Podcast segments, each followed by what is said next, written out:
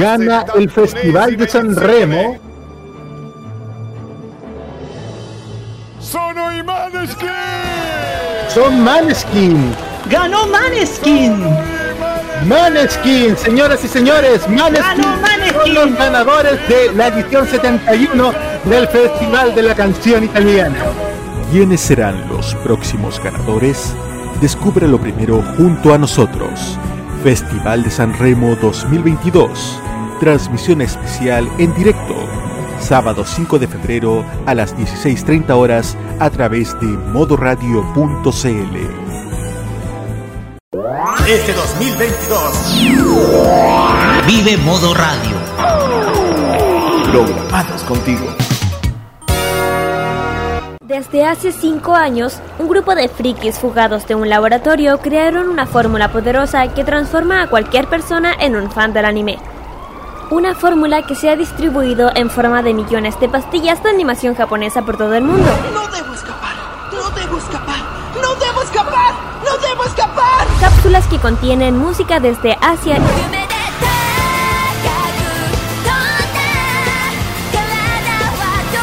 y varios litros de jarabe con sabor a videojuegos. Manga y cómics que se entregan cada sábado en la tarde. Desde ahora, Kirari Usagi Ojeda, Carlos Pinto, Dani Bru y Roque Espinosa levantan el telón de una tienda que atiende desde hace más de 200 episodios. Konnichiwa, Fanmasha Popular e yokoso. Damos inicio a Fanmacia Popular en modoradio.cl.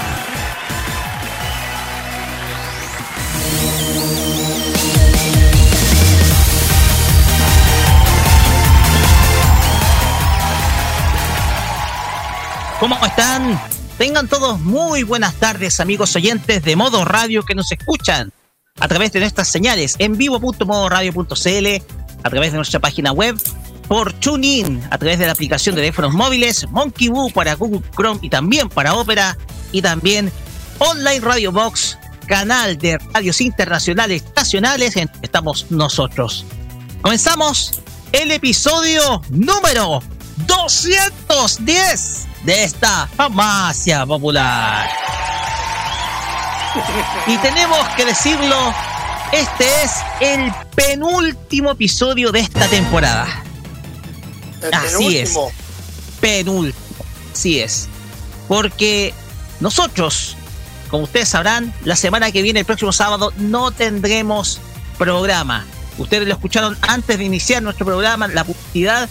El próximo día sábado, el próximo día sábado 5 de febrero, nos conectamos con el país de la bota, con Italia, para vivir la gran final del Festival de la Canción Italiana, mejor conocido como el Festival de San Remo 2022. ¿Quiénes van a ser los que sucederán a Maneskin? La agrupación ganadora el año pasado y que los hizo saltar a fama a nivel mundial gracias a nosotros, oigan, que no sean Barça los medios de comunicación. No fue ni TikTok, no fue, no fueron, no fue ni los reels de Instagram, no, fuimos nosotros los que trajimos a Maneskin. Así que, sí, ¿quiénes sucederán a Maneskin como ganadores del Festival de la Canción Italiana? Eso lo vamos a saber el próximo día sábado en compañía de Nicolás López y Roberto Camaño. Pero ahora lo que nos compromete es el mundo de Oriente, el mundo de Japón y de los países aledaños. Así es, eso es Farmacia Popular. Y como siempre, me saludan en esta, o sea, como siempre, no me saludan, pero sí me acompañan. Íbamos tan bien. Me acompañan esta tarde. El chacarrito, chacarrito. No, Chacarrito. no. Nos acompañan esta tarde Kira. Yusei Ojeda y Carlos Pinto Godoy, como siempre. ¿Cómo están, chicos? Muy, pero muy buenas tardes. Buenas tardes, chiquillos, ¿cómo están? Así, konnichiwa, dicen en japonés, konnichiwa, chicos, y aquí estamos en un sábado más. Y te- bueno, como lo dije ayer, estábamos con un ya finales de enero, ya se llega febrero y se está pasando rápido el mes, además que digo una cosa, se siente tan bien Santiago sin tanta gente, esta es una maravilla. Lo único que agradezco es lo de, de las vacaciones, porque no hay fila. ¡Ah! No hay taco ni nada. Bueno, Oye, lindo perrito. El ambiente está Muy bueno. muy bueno. Sí, exactamente. ¿Cómo están chiquillos a todos los que nos están sintonizando? Eh, sí, tal como dijo la Kira, sí, pero hace igual con poca gente en la capital, igual uno se puede relajarse, pero igual hay que estar bien preparado. Hay que estar bien preparados y, cuidarse, chiquillos, pero por lo menos hay que pasarlo bien durante, durante la siguiente mitad del verano que comienza el mes de febrero. Hay que pasarlo bien, chiquillos, pero cuidado, con, con mucho cuidado. Así es. Vamos a tener un gran programa el día de hoy y que está con eh, varias noticias. Primero porque estamos viviendo una situación bastante compleja, los contagios han aumentado y eso ha llevado a que eventos muy importantes que sobre todo en esta temporada de premiaciones tengan que cambiar su calendario, forma de ser emitidos. Porque vamos hoy día a hablar de los Annie Awards 2022, sobre los nominados, pero principalmente los cambios que se van a llevar a cabo porque lamentablemente van a haber muchos, pero muchos cambios. Esto porque esto por la difícil situación que estamos viviendo a nivel de eh, a nivel de contagio. Pero eso lo vamos a detallar en nuestro bloque de noticias. Bien, una importante estadística que está colocando a una muy conocida serie como una de las más buscadas y más vistas del año pasado. Y no dudo que sea también este año. También vamos a dar estrenos muy pero muy exclusivos de Netflix, que se algunos que ya, eh, algunos que están por venir y otros que están calendarizados. Y por supuesto, críticas a una serie que está siendo emitida en estos días. Todo eso en nuestro bloque de noticias de la semana que tendremos luego en nuestro primer bloque. También vamos a tener nuestro Fashion Geek Music dedicado al mundo de la música. Y aquí Kira Mm. va, nos va a traer a una agrupación que nos va a acercar el carnet a todos. Así es. A los que fuimos los, Sí. a- aquellos Aquí que somos vamos. otakus de temprana edad. Es una banda O que. sea, cual- todavía somos. exactamente. Mira, detállenos un poquitito. Sí, para cambiar un poco lo que estaba hablando hace ya varios días atrás. Vamos a hablar sobre una banda que yo creo que es emblemática para todos nosotros, para nuestra infancia, hasta hoy en día. Estoy hablando de Flow, una, una, una gran banda muy querida, muy respetada, y aquí a Chile ha venido más de dos veces. Y así que vamos a hablar sobre esta gran banda del, del J-Rock, más J-Rock, J-Pop, las dos cosas. Y vamos a caer un poquito carne. Vamos, vamos a, a esos tiempos cuando se traían las bandas japonesas. Pero ya no, por la pandemia. Lo que, Se emocionó, se emocionó. lo, lo que yo siempre he denominado como la etapa dorada del otaku. La época, Ah, los rayos dorados del otaco. Mm, Eh, los porque si lo pensamos, claro, porque en esa época sí traían a las bandas, pues sí, yo me acuerdo, mira, ya antes, cu- cuando estaba recién el boom del, del coreano, yo iba más a lo que son a, las ban- a, la- a los conciertos japoneses. Ah, como que como era todavía el boom, porque yo iba a Versalles, he ido al concierto de Dean Gray, al de a, a los japoneses, los de esa época, ¿cachai? Al Flow fui a uno, ya después al, al segundo no fui, pero por eso también vine al que al otro, a lo de gay, al, al otro grupo que canta Gatuto, ¿cómo se llama? A lo de Ah, sí, en Kung Fu. No. También fue el concierto de ellos mismos, de ellos. Pero bueno, Bueno, eso te a cuento. detallar en el Fashion. Geek Music que toca Sí. este día sábado. Y también tendremos emprendimientos geeks. ¿Qué es lo que tendremos esta Sí. tarde, chiquillos? Sí, Eh. el- el- los, los emprendimientos de este sábado por parte de Japón, bueno, es de Sadashi Sai Store. Y por parte de Corea nos vamos al sur. Bueno, sí, nos vamos a, Talca.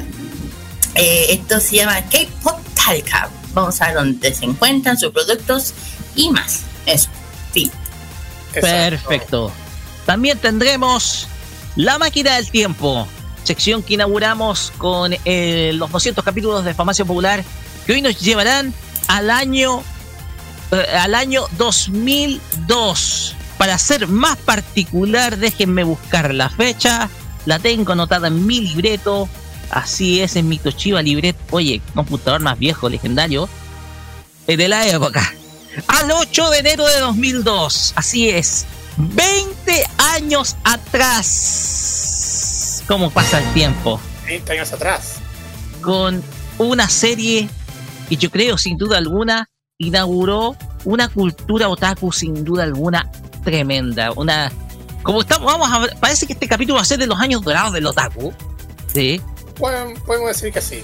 Exactamente. No le voy a decir el nombre, lo van a conocer. Ustedes ya lo vieron por nuestro afiche. Lo vamos a, ustedes lo van a conocer en nuestro cuarto bloque. Y por supuesto, el Hacen Top Chart con Carlos Pinto Godoy, que hoy día viaja nuevamente a Japón. Exactamente. Vamos directamente a Japón porque vamos a conocer los sellos más escuchados según la lista Billboard. Y les digo, chiquillos, que igual eh, últimamente habían uno de los temas que hemos escuchado en, los últimos programas sigue acaparando el primer lugar. Así Lo es. puedo decir. Uno de los temas que vamos a tocar más adelante le sigue acaparando. Así que quédense atentos eh, con este acepto chat que viene luego y también acompáñenos durante estas casi dos horas de farmacia popular con la mejor música y todo lo que traemos en este modo hacer radio, modo radio.cl. Y por supuesto, Carlos Pinto, vamos con nuestras redes sociales. Así es. Así es, ahí las redes sociales para que puedan contactar eh, en vivo, eh, bueno, ese Facebook, Twitter e Instagram, arroba modo radio y arroba farmacia popular, ahí pueden escribirlo a través del hashtag farmacia popular MR, el WhatsApp es el más 569, eso sí, más 569 954, ay, perdón. No. Da, me. De No, nuevo. pero- Sí, de nuevo, toma dos. Ahora sí, es que me, me quedé enredado. Ahora sí, más 569 9 94 759 5919. Ahora sí, no es más 569 94 759 19. Ahí sí. Ahí sí, Carlos. Ahí sí, Carlos. No se Es que, nervioso. es que me pongo nervioso por el WhatsApp. Pasa siempre. Bueno, ya lo dijo Rocky al comenzar el programa. Estamos en TuneIn, en Monkey Boo, Online Radio Box y, no, y también en, en envío.modoradio.cl. Pero también nunca se puede faltar también los podcasts de Farmacia Popular que cada semana se sube cada episodio del programa Friki de la tarde del sábado. Así es. Ustedes saben, estamos en eh, diversos podcasts, Anchor FM, Spotify, también en Apple Podcast, Google Podcast, Pocket Cast y también Radio Public para que ustedes nos puedan escuchar, estimados oyentes. Así es. Ya dicho esto, vamos a comenzar con la música y nos vamos a escuchar a esta, este tema que, al igual semana pasada, vamos a inaugurarlo precisamente con esta serie que yo creo debe ser una de las que más gustan para muchos de los usuarios de Netflix. Hablamos de Kakegurui. Obvio. Oh, no me digan nuevamente vamos a tocar Kakegurui. Sí, porque me da la gana. Vamos a tocar nuevamente Kakegurui. Me da la gana. Está bien, está bien, se entiende. Y si escuchamos el opening de la segunda temporada, semana pasada, ahora vamos a escuchar el ending de la- esta segunda temporada, la segunda temporada de la serie. Estamos hablando de la agrupación D-Selections con la canción Alegría. Esto es el ending 2 de Kakegurui, portada musical para esta farmacia popular 210 de hoy, 29 de enero de 2022, acá en modo radio. Vamos y volvemos con nuestros temas de la semana.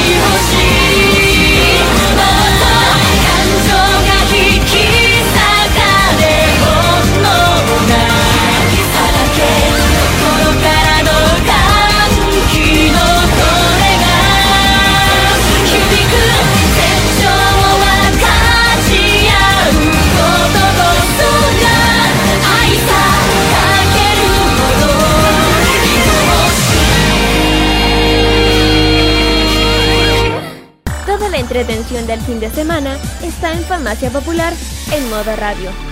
Tontos.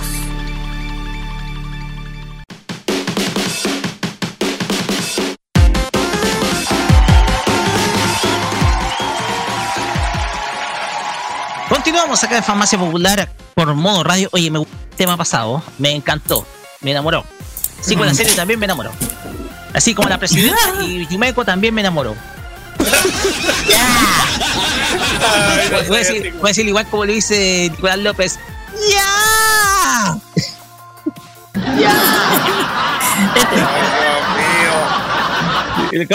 Cada vez que Roberto Camaño se sale, se le sueltan las hormonas. Ahí, ya, ya. Y a mí también. Ah, ya. Pues bien. Estamos acá en Farmacia Popular como radio y llegamos a nuestros temas de la semana y vamos a comenzar con todo lo que tiene que ver con una ceremonia de premios que galardonan lo mejor de la animación del año anterior. Se trata de los Annie Awards, los cuales van a estar en la voz y en el informe del estimado Carlos Pinto Godoy. Carlos, adelante. Gracias, eh, Roque. ¿Por qué? Le voy a contar, chiquillo, por qué razón estamos hablando, a partir por los Annie Awards. Porque la junta directiva de Asifa Hollywood anunció durante esta semana que, que la cuadragésima novena versión de los premios anual Anis, que ustedes, que ustedes saben, reconocen lo mejor de la animación, va a pasar, ojo en ese detalle, a un formato virtual en lugar de ceremonia en vivo. Originalmente iba a ser programado para el día sábado 26 de febrero, pero las razones del cambio se deben principalmente a ustedes ya saben Creciente preocupación por la rápida propagación de la variante Omicron del COVID-19. Así es. Los ANI van a transmitirse en vivo el sábado 12 de marzo a las 7 de la noche, hora del Pacífico. Ahí vamos a detallar más adelante el horario de nuestro país. Y el enlace de transmisión va a ser gratuito y va a ser disponible a cualquier persona para que quiera ver la ceremonia y una grabación de transmisión en vivo completa va a estar disponible en el sitio web de los premios Annie, al día siguiente, que es www.aniawards.org. Eh, Frank Gladstone, director ejecutivo de ASIFA, comentó cuando anunciamos que los ANIS estarían en persona este año, el 26 de febrero, la variante Omicron ni siquiera estaba en el horizonte, pero ahora está aquí y es tan altamente contagioso que después de mucho debate y discusión, la Junta Directiva de ASIFA decidió con mucha cautela pasar nuevamente a ceremonia virtual. También aplazamos a la fecha de evento dos semanas para dar tiempo al equipo de producción a recopilar y modificar la gran cantidad de material adicional necesario para construir la ceremonia virtual. Bien ahí. Como ustedes saben, los premios Annie abarcan 36 categorías que incluyen mejor película de animación, mejor película de animación independiente, producciones especiales, películas patrocinadas, cortometrajes, películas de estudiantes y logros individuales sobresalientes, así como premios del jurado honorario. Eh, vamos a detallar, chiquillos, el tema de la lista de nominados, ¿les parece? Perfecto. Sí, como ustedes saben, hace un par de meses ya se nombraron los nominados para los Annie Awards, que de, las 31 categorías. Por ejemplo, mejor película tenemos Encanto, Luca, Raya and the Last Dragon, Sing 2 y The Mitchells and the Machines. Mejor película independiente tenemos a Belle, Flea, Fortune Favors Lady Nikuko, Popo de Cinefield y The Summit of the Gods. Mejor producción especial de Old Lang Syne, La Vie de Chateau, Moon is Pouring Rain, Namu y The Witcher Nightmare of the Wolf. Witcher encima. Mejor corto, Bestia, Easter Eggs, Malvik, Night Bus y Steve House. Mejor anuncio, A Future Begins, Fleet Foxes, Flitter Wait, A Good Guest Guide to Japan, Tiptoe and the Flying Machine y el título de secuencia de WandaVision, Don't Touch That Dial. Mejor serie animada preescolar en televisión. Y tenemos el tema de Aya Tree Scientist. Está también la, la serie de Junior Muppet Babies. Odo, Stillwater y Javier Riddle and the Secret Museum. Eso es de la categoría preescolar. Ahora vamos con el tema de la categoría niños en televisión. Tenemos, eh, tenemos el caso de la serie de Disney Amphibia, eh, Carmen San Diego, que debe ser de Netflix, Dog Days, Maya and the Tree y We the People. Público en general en tema de televisión, tenemos a Arcane, Bob's Burgers, Love Dead Plus Robots, Star Wars Visions y Tuca y Bertie. Mejor efectos, mejor película estudiantil, me parece. Mejor película estudiantil tenemos a Film About a Pudding, Hope, I'm, I Am a People, Night of the Living Dread y Slouch. Y efectos especiales para televisión. Bueno, voy a hacerlo breve. Especiales para televisión, para televisión, efectos especiales tenemos Arcane, Castlevania, Maya and the Tree, Shaun the Sheep, The Flight Before Christmas, ah, Shaun el Cordero, y Troll Hunters Rise of Titans. Em, hay, otro, hay otro nominado que también podemos detallar, que es el mejor animación de personajes en un videojuego, que es el caso de Disney Wonderful Worlds, It Takes Two, Kena Bridge of Spirits, Madrid Noir y Ratchet and Clank Rift Apart. Y por último, voy a detallar el tema de los eh, mejor dirección de televisión en media. El caso tenemos la, categoría va por Amphibia, James Strickland y Kyler Spies. Por Arcane, Pascal Crow Charu, Arnaud Delors y Bartholomew Maunori. Crossing, Crossing Source, John Harbaton, Brett Schaffer y Ethan Marak. Hilda and the Mountain King, este debe ser de la película de Hilda, que está en Netflix. La dirección a cargo de Andy Coyle. Y Maya and the Tree, de parte de Jorge R. Gutiérrez. Mejor dirección de película, tenemos a Bell con Mamoru Hosoda, Encanto por Jared Bosch, Ryan Howard, Flea por Jonas Power Rasmussen, Luca, Enrico Casarosa y The Mitchells and the Machines. Podemos detallar que está Jeff Rowe y entre otros otros nominados que están dentro de la dentro de la premiación para ya darle paso a ustedes. Ya, mira, eh, un poquito para colocar en contexto, eh, los premios Annie son, el, son la antesala de todo lo que son los premios, ya sea tanto de los Globos de Oro como los Oscar. ¿Ya? El tema acá es que, si ustedes se dan cuenta, eh, tenemos dos categorías. Mejor animación, que son para producciones más que nada locales hechas en Estados Unidos, y mejor animación independiente, que son para las productoras extranjeras. Dentro de esa última categoría, la favorita por lejos es Bell. Ha recibido excelentes críticas de parte de la crítica. Han alabado el, el, el estilo de animación y se ha convertido en una de las obras que más eh, genera, que más interés genera de parte de, de- de- del público. ¿ya? La cuestión acá es que eh, eh, obviamente los ARIA Awards no están en polémica cuando estamos hablando de, por ejemplo, de los Oscars, que son premios que son más polémicos o que terminan premiando no el trabajo animado, sino más que nada el gusto personal de los miembros de la academia, o más que nada termina premiando más la popularidad. Eh, los ANI son el gran reconocimiento que recibe la industria de animación. De hecho, uno de, los ani- uno de, las, uno de las jornadas que se vivió la polémica fue el año 2020 con, con el triunfo de Toy Story 4 en los Oscars, pero que no estaba ni siquiera ni en las cómicas de los otros premios, de ellos los ANI. Porque los ANI había arrasado Klaus, la obra original de Netflix. Ahora estamos en una situación distinta. La industria de animación está viviendo una severa crisis económica en donde tenemos que hay producciones que en la taquilla han sido muy costosas pero que han fracasado, mientras que todo lo contrario están viviendo aquellas producciones que se han requerido de menor presupuesto pero que han tenido buenos re- rendimientos de taquilla, como es el caso de Bell. Recordemos que una película de animación Ah. japonesa no tiene un presupuesto muy elaborado o no tiene un presupuesto muy grande como los, por ejemplo, los, las producciones de Disney o de DreamWorks, que tienen otros gastos asociados, Mm. gastos de marketing, publicidad, merchandising, otro tipo de gastos que están asociados al nacimiento de la película, que a veces superan los 100 millones de dólares.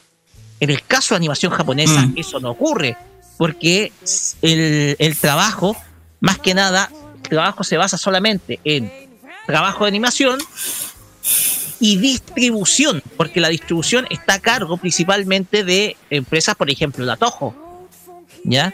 Y después viene el, el- lanzamiento a nivel internacional de la película. De hecho, Bell ha reunido en Estados Unidos cerca de 5 millones de dólares, los que se adicionan a los cerca de 70 millones de dólares que recaudó en Japón, ¿ya? Y obviamente está siendo lanzada en otros países del continente asiático, la cual ha tenido una gran aceptación. Entonces, la industria de animación está viviendo una grave crisis. No así pasa con la animación independiente, la cual se requiere presupuestos menores y gastos mu- mucho más bajos a los de las grandes productoras. Aquí la crisis la están viviendo las grandes productoras, entre ellas Disney, que ha tenido que optar por lanzamientos más acotados, apoyarse más que nada en su plataforma Plus, ¿ya? De hecho, las producciones que han lanzado no han sido convincentes. Encanto no ha convencido al público. Entonces, eh, vemos que Bell está adquiriendo cada vez más favoritismo para los Oscars. Y estamos viendo a Mauro Hosoda cada vez plantándose más como una figura respetada en el ámbito del cinematográfico en Occidente. Algo así, tomando un poco la batuta de, de Hayao Miyazaki. Entonces, eh, vamos a ver qué es lo que sucede. Va- igual van a haber muchas polémicas al respecto. Vamos a ver cuáles van a ser los resultados. Obviamente van a venir los otros premios, Globos de Oro, los premios BAFTA, o también eh, los premios de la de- los premios de la, de la crítica de Nueva York. Pero de todas maneras se viene muy interesante esto Di- y reiterémoslo en un marco de crisis de la industria cinematográfica. ¿Ya? Eso. Mm. Ajá, mira, yo que opino, yo que opino lo mismo que tú. Eh, como dice Disney, ha estado bien pobre de ideas en crear películas y hay que ver cómo le ha ido. No muy bien que digamos, en, la- en estos dos últimos años. Hay que decirlo, Disney, de hecho hace poco reconocieron, por fin, que saben que, o sea, los ejecutivos de Disney reconocieron el error que, que tuvieron, que hicieron al estrenar películas y series en Estados Unidos antes o, o- no internacionalmente. Y esto es lo que pasa. ¿no? Y es como, recién se vienen a dar cuenta, es lo mismo que dijiste tú, porque que Disney, como mucha gente no, no le llama la atención, no los ve. Ya, pues hace poco Disney dio, comunicó, eh, dio una noticia, dio una noticia, el Carlos me la mostró, y fue Disney, ahí que ya un poco tarde para reconocer ese error. Pudo haberlo hecho hace mucho tiempo, pero fuera de eso, mira, de todas las películas, eh, la que yo siento que yo le está yendo, yo, ojalá que gane con todo su letra, es eh, Ben, de Mamoru Hosoda, porque como tú dijiste, se está convirtiendo en otro, en un gran maestro, no solamente eh, es, también un orgullo para, para Japón, porque no muchos llegan al, a, estos premios tan grandes, eh, unos Miyazaki, claro, y otros más, pero Mamoru ha llegado muy lejos y ha demostrado de ser un director con mucho ingenio, con una película, las películas espectaculares, que no se le critica nada malo. No, no, o no me atrevería. Y si gana, de hecho esto también digo, es, no solamente un orgullo solamente para Japón, sino para Asia. Porque también, ojo que no solamente está pasando con películas, también con series asiáticas que también están empezando a ganar afuera, que antes no ocurría. Y eso ya está, esa es la muestra que, que la industria hoy en día de América por acá o Europa nos está yendo muy bien. Donde afuera lo, lo están sabiendo hacer, pero de todas las que yo pienso que le va a ir bien es Abel. Es Abel, porque, ojo, también como dijiste, aquí Netflix también se está, está entrando fuerte también, y Disney de Netflix haciendo sus propias películas, sus propias series. Y alguna aquí que estoy viendo que varias están en Netflix. En la lista que estoy viendo. De hecho, hay una que me, llamó la atención. Fue Witcher. Witcher. Y la mejor producción especial. Hizo que no haya pasado anterior. Y dije, Witcher Night of the Wolf. Y dije, ya. Vamos a ver qué pasa. Yo digo, mi favorita es Belle. Yes por ahora, para mí, para mí, la, para mí, esa es la que yo creo que debería ganar. Es la mejor, mejor película independiente. Porque es bien bonita la historia, digo. Una, una, bella, una historia de la bella bestia digital. Yes, claro, es como algo parecido, pero más al, al toque de Mamoru. No, no sé lo que me, me entiende. Ah, su estilo, como su estilo, ¿cachai? Poniéndole un poco de bella bestia, pero más, más anime, más, más como es Mamoru, como es. Más digital. Claro.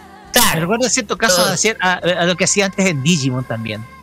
Sobre todo en las películas 2. en la película 2 de Digimon, me acordé. Que fue dirigida por él, de hecho. La segunda película, el segundo cortometraje de Digimon. Pues bien. De hecho, si uno ve. Ah, si uno ve de él, tiene más o menos esa, esa tecnología. Con la siguiente noticia, Kira. Ah, sí, ¿no? que quiera decir, decir un poco eso. Ya, pasemos a la siguiente noticia, chicos porque vamos a seguir en el ámbito del anime. Mm. Bueno, ustedes ya lo escuchan. Tiene que ver con Shingeki no Kyojin, Attack Titan, el ataque de los titanes, o el desastre de los oh. titanes, como dirían alguna vez. esa versión español ya ahora ya está en latino.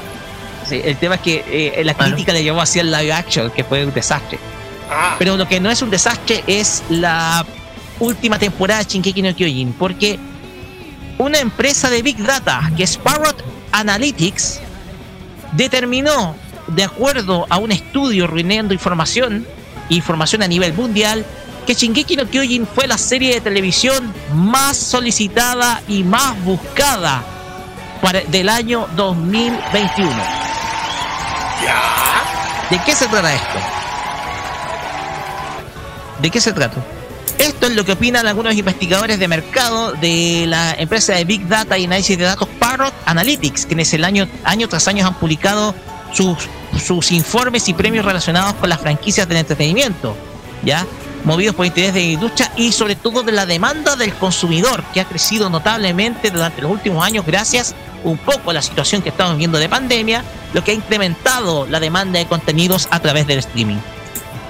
En el informe dado a conocer y que fue recogido por Anime News Network, Shingeki no Kyojin es hasta el momento, y durante, fue durante el año 2021, la serie más esperada por el público, ¿ya? Eh, y de hecho, a través de la empresa se convirtió en la primera franquicia o serie de, animación no inglesa y serie de todo tipo, live action, animada, etcétera, no inglesa que lleva el título de ser la serie más esperada y buscada en el pasado año 2021. Superando a series como Juego de Game of Thrones, The Walking Dead e incluso superando al Juego del Calamar. Sí. Superó al Juego del Calamar como la serie más buscada durante el año 2021. ¿Ya? Esto eh, a raíz, eh, esto a raíz de lo que los consumidores han estado buscando en contenidos de acuerdo a sus experiencias durante el año. Esto es a través de Big Data, ¿ya? Estado de moda Big Data. Parrot Analytics afirma que los parámetros de sus clasificaciones se basan en la exitosa variedad de fuentes que van desde la actividad en redes sociales, búsquedas en Google o índices de audiencia de televisión y también otros medios, entre ellos de streaming. Los investigadores de la empresa afirman que, el, que este anime, ahora el tercer, que el anime, perdón, escuchen esto, el anime es el tercer género de series más popular en la televisión. Ya. Alguien decía hace 20 años que el anime, no, hace 15 que el anime estaba muerto, creo que tuvo una resurrección. Y miren, la demanda por anime ha aumentado un 118% con respecto al año anterior. 118%, o sea, se ha ido se ha ido multiplicando por 10, o sea, por 100. Además, el interés por los medios de comunicación en lengua japonesa también ha aumentado en un 87% gracias a la industria del entretenimiento. En el año 2020, Parrot informó que la demanda de anime se había duplicado desde el año 7 al respecto, Julie Alexander, analista de estrategia senior, atribuyó el, gran crecimiento de este medio a la gran accesibilidad que ofrecen los servicios de streaming. Afirma la investigadora que las series de anime de alto calibre procedentes de Japón como Attack on Titan están más fácilmente disponibles ahora más que nunca, agilizando el proceso de descubrimiento, consumo y conversión. Y tiene sentido cada vez que se ofrecen más servicios con múltiples contenidos. Al mismo tiempo, los suscriptores de Crunchyroll tal vez ya son conscientes de la gran popularidad que tiene Shingeki no Kyojin debido a que la prisa por... ¡Ay, discúlpenme! ¡Dios mío! Siga, siga, siga. Discúlpeme. Digo, digo.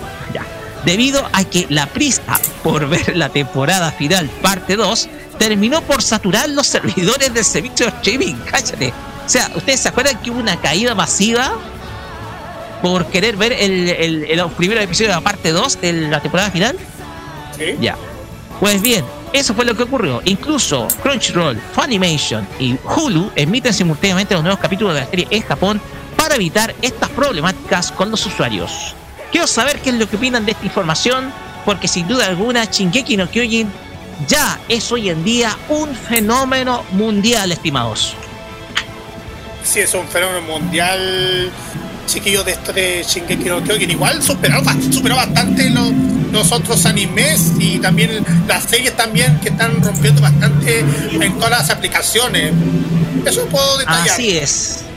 Así es. Eh, el tema acá es que hoy en día eh, lo que pasa es que Shingeki no Kyojin tiene un elemento, un elemento que ha sido muy importante eh, como historia y es agregar dramatismo, también misterio, suspenso y muchos elementos que creo yo la transforman en una serie que está, yo pienso, varios escalones arriba que Dragon Ball y que otras series que han sido populares como Naruto, Dragon Ball y otras similares. Está varios escalones arriba. Y de hecho fue y de hecho fue Shingeki no Kyojin una de las series que comenzó a generar una renovación en el universo del shonen. Así que principalmente Sí. el mérito de Shingeki no Kyojin es enorme. Y de hecho fue el que le ha dado el impulso a que nuevas series como Boku no Hero, Jujutsu Kaisen o Doctor Stone o también Kimetsu. Revenge, Kimetsu. no Yaiba, todas esas Kimetsu. cada vez más impulso. Ya lo dije, Kira. Ya lo dije, Kira. Entonces, es obvio que, eh, Shingeki no Kyojin es el principal abanderado de esta nueva camada de series que estamos viendo, sobre todo el género del shonen, y que han dejado en el pasado a varios otros clásicos, ya, digámoslo. Ya muchos otros clásicos del shonen del pasado han quedado atrás, muy atrás. Vaya, jale, no lo deje, no lo deje estar atrás, cuidado. No, quedaron- atrás, no, no. digámoslo, quedaron atrás, lo quedaron atrás. Eh, Shingeki no Kyojin fue una revolución, digámoslo, en términos de la japonesa de la década pasada. No, eso sí, bueno, eh, yo qué opino, bueno, Shingeki, yo me acuerdo perfectamente cuando empezó a ser popular. Yo lo vi, o sea, la primera vez que lo conocí dije, ya esta cosa va a, estar- va a ser bien buena. Empezó por el 2012 más o menos, que me acuerdo que empezó el boom, más o menos 2012, 13. Y, y fue un anime expo antes de conocer, antes de conocerlo a usted. pues. Y ya empecé, ya me acuerdo, ya empezaba el boom de Shingeki, ya se escuchaba el, el opening. Y ella ya estaba metida con la serie y hay que decirlo, eh, Shingeki es una de las pocas series de nuestra, de esta época, era, que, ah, que, valga, que, que vale la pena. Aparte de Kimetsu, que Jujutsu y Tokyo Revenge, que Tokyo Revenge es la otra que la está rompiendo, porque vas a un evento, a una feria hoy en día, ¿quién no? No, en todas partes hay, hay de Tokyo Revenge. Así que, pero eh, hay que decirlo como dice, es de las series que ya se echaban de menos que algo así. A lo, a- no sé si me vengo a entender. Para los otros, para que nosotros somos de la generación de- del, del boom del anime de oro de esa época. Y digo, sí, yo creo que Shingeki es el, el, el shoyo Shonen. el shonen que volvió a- eh, que renació el anime en esta época en esta era quiero decir ya con después con Kimetsu y todo ya saben y a mí me encanta eso sí no es por la última por favor que no la he podido ver No, yo la voy a ver en maratón, la voy a ver en maratón. yo no la he visto así que no me, no me mí, pone ninguna el vez tema, a ver, yo la temporada, la segunda parte de la temporada 3, yo la vi en maratón y te digo, yo fue emotivo, o sea, yo me vi el tren de la serie y, y- y te digo, Ah. es vibrante ver la serie en maratón. Porque si no te comes, no te comen las ansias de, de querer verla, de, de no perder otro capítulo, ¿cachai? Entonces, entonces eso es lo que tiene que ver principalmente con, eh, con, eh, esto es lo que tiene que ver con Shingeki no Kyojin, que es hoy en día la serie más demandada en las plataformas digitales, de hecho. Hoy en día ya es, de hecho, ya es la revolución de Shingeki no Kyojin. Pues bien, vamos con la siguiente noticia. Porque hay novedades de Netflix, cabros. Y comenzamos con Carlos porque nos va a traer una novedad respecto a lo que se viene en estrenos de Netflix. Bueno, eh, estrenos de Netflix podemos detallar que ahí vienen muchísimas sorpresas. Si me dan el tiempo para buscar la info, ahí está. ¿Qué estreno vamos a tener para el, ya el- Netflix por el tema de en temas de animación, verdad?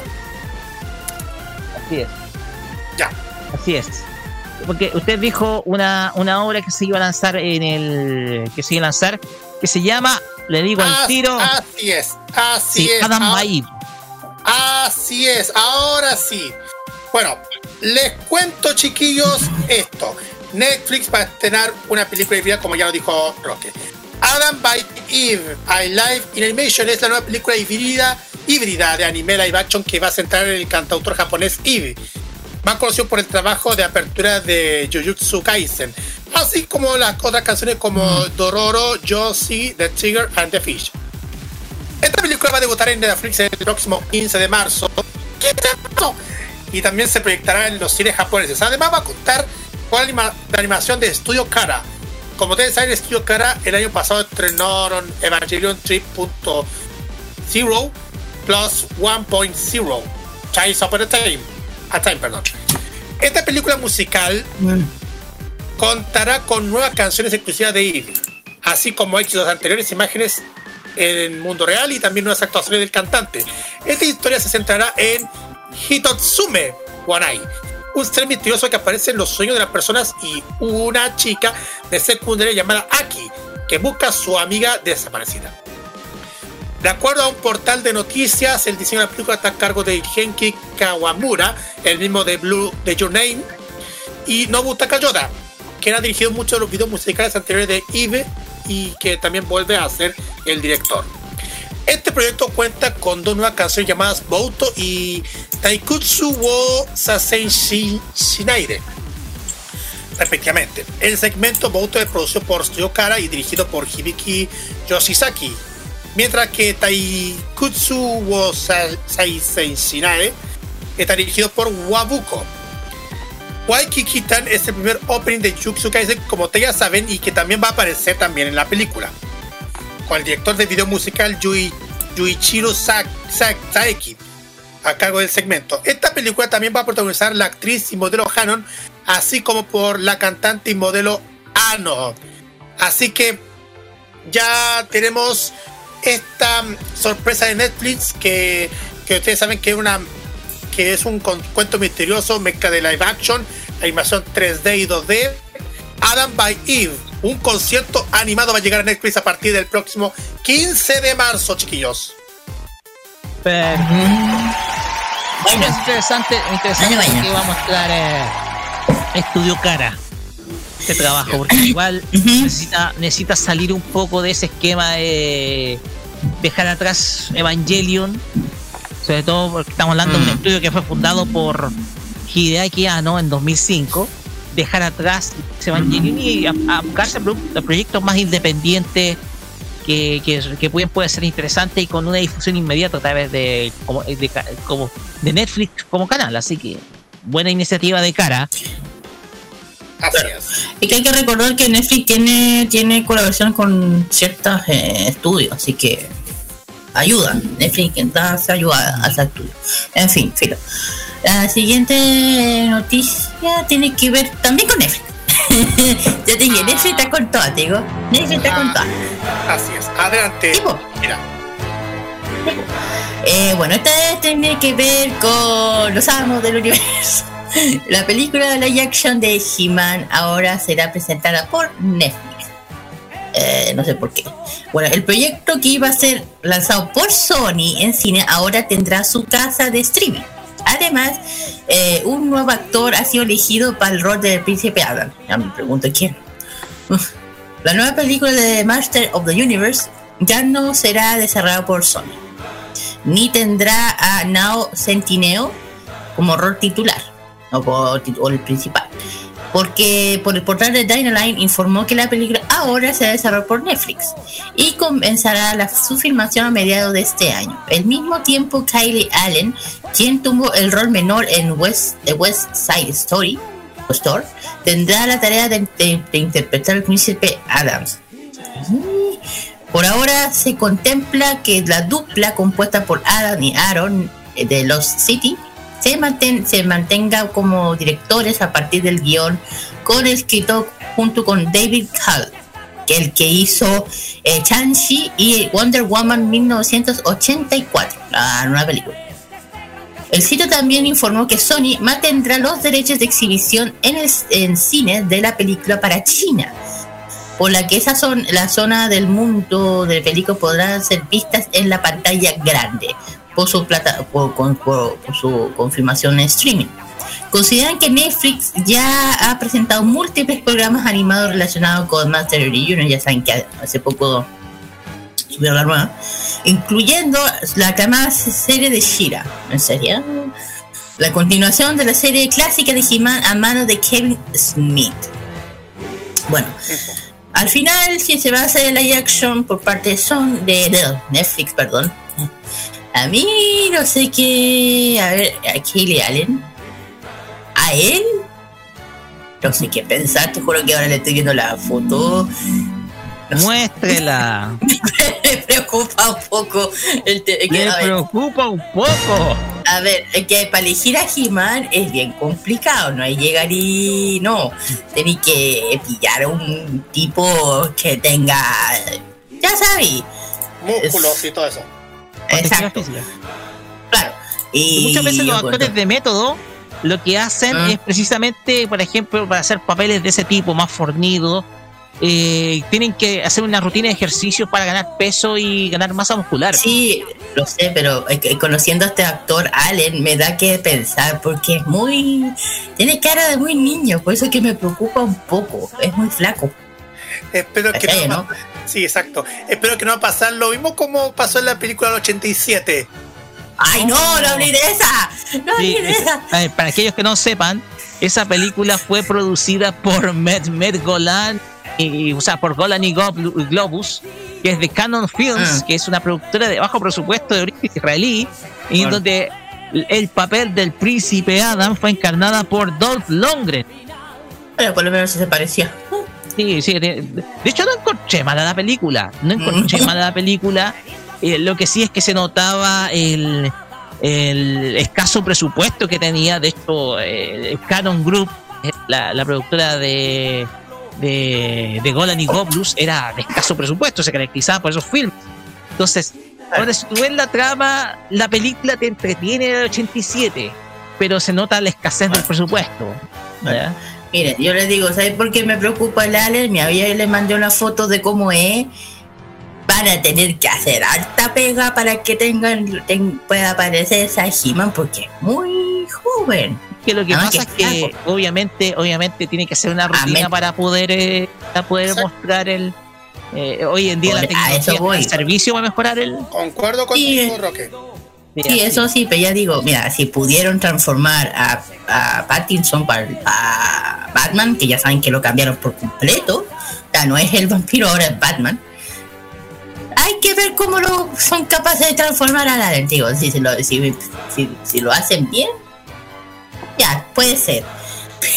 Pero el que también me preocupa es ahí quién es eh, Skeletor. El bigote. Van a tener que hacer la, la, tecnología para puede hacer esqueleto. Te digo que no vengan a pasar, que no vengan a, a, colocar algo nefasto. Ahí que lo dejo. Otro solamente falta, solamente que falta que nombren al. ¿Cómo se llama el bigotudo ese?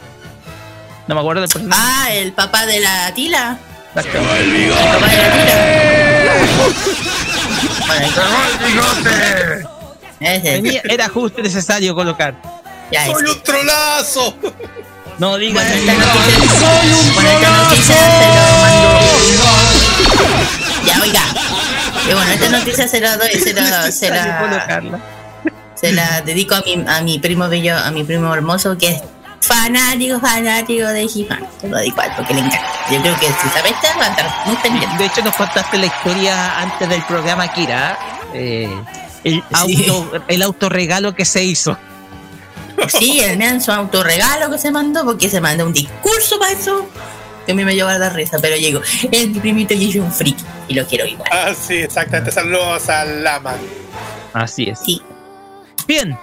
Pasamos a la última noticia de esta, de este día. Porque tiene relación con lo que está sonando de fondo, que es otro de los grandes shonen de esta última época.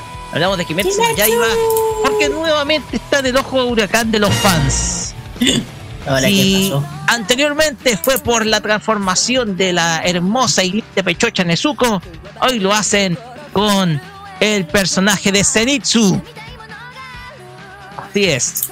Porque eh, si bien está obteniendo buenos comentarios en términos de en términos de animación, algunos fans han estado quejando eh, se han estado quejando principalmente por el lento desarrollo de la obra. De hecho, la productora está yendo a una velocidad menor a la de la primera temporada, y eso hay que decirlo.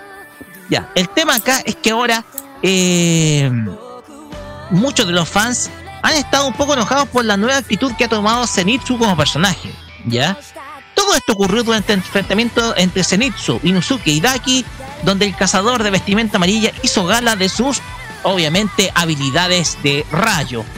Mientras los cazadores normales suelen desplegar todo su poder después de verse presionados en combate, uno de los acompañantes de Tanjiro lo hace al estar completamente dormido e inconsciente. Eso es, eso obviamente sucede cuando Zenitsu concentra su poder, lo hace estando dormido. ¿Ya? De esa manera lo hace para reflejar su estado eh, reflejar claramente su estado al invocar su poder. para dar a entender que Zenitsu no está despierto, suelen dibujarle una burbuja de moco, precisamente, lo que fue lo que molestó a los fans. Ay, ay, ay, ay, ay. O sea, todo por una burbuja de moco. En cuanto al cazador, le pide a Daki que se disculpe con la chica a la que maltrató. La, en la versión animada no, no refleja la seriedad que sí consiguió el manga. Todo, y todo por el detalle de su nariz. ¿Ya? De hecho, voy a mostrar acá porque aquí parece que eh, vamos a dar en esta ocasión, en esta ocasión, al contrario de la situación que yo, yo se la voy a dar a los fans, esta, porque sí que esta escena la encontré innecesaria. La de dibujarle un, un, una burbuja de moco. La encontré innecesaria. Miren, esta es la, la escena del manga y la escena del anime y se ve que es completamente diferente. Creo que aquí yo le puedo darle estas aquí yo se las doy a los fans, no con lo de Nezuko, porque lo de Nezuko estaba ya fielmente animado, pero aquí yo creo que se las doy a los fans. Porque yo creo que esta, esta, este dibujarle una burbuja de moco en un momento serio, yo creo que fue innecesario. Entonces, en todo caso. Bueno, son licencias que a veces se pegan los, el estudio de animación pero yo creo que eh, esto fue innecesario. No, se les fue de las manos al estudio. Mira, ahora no, no voy a dar.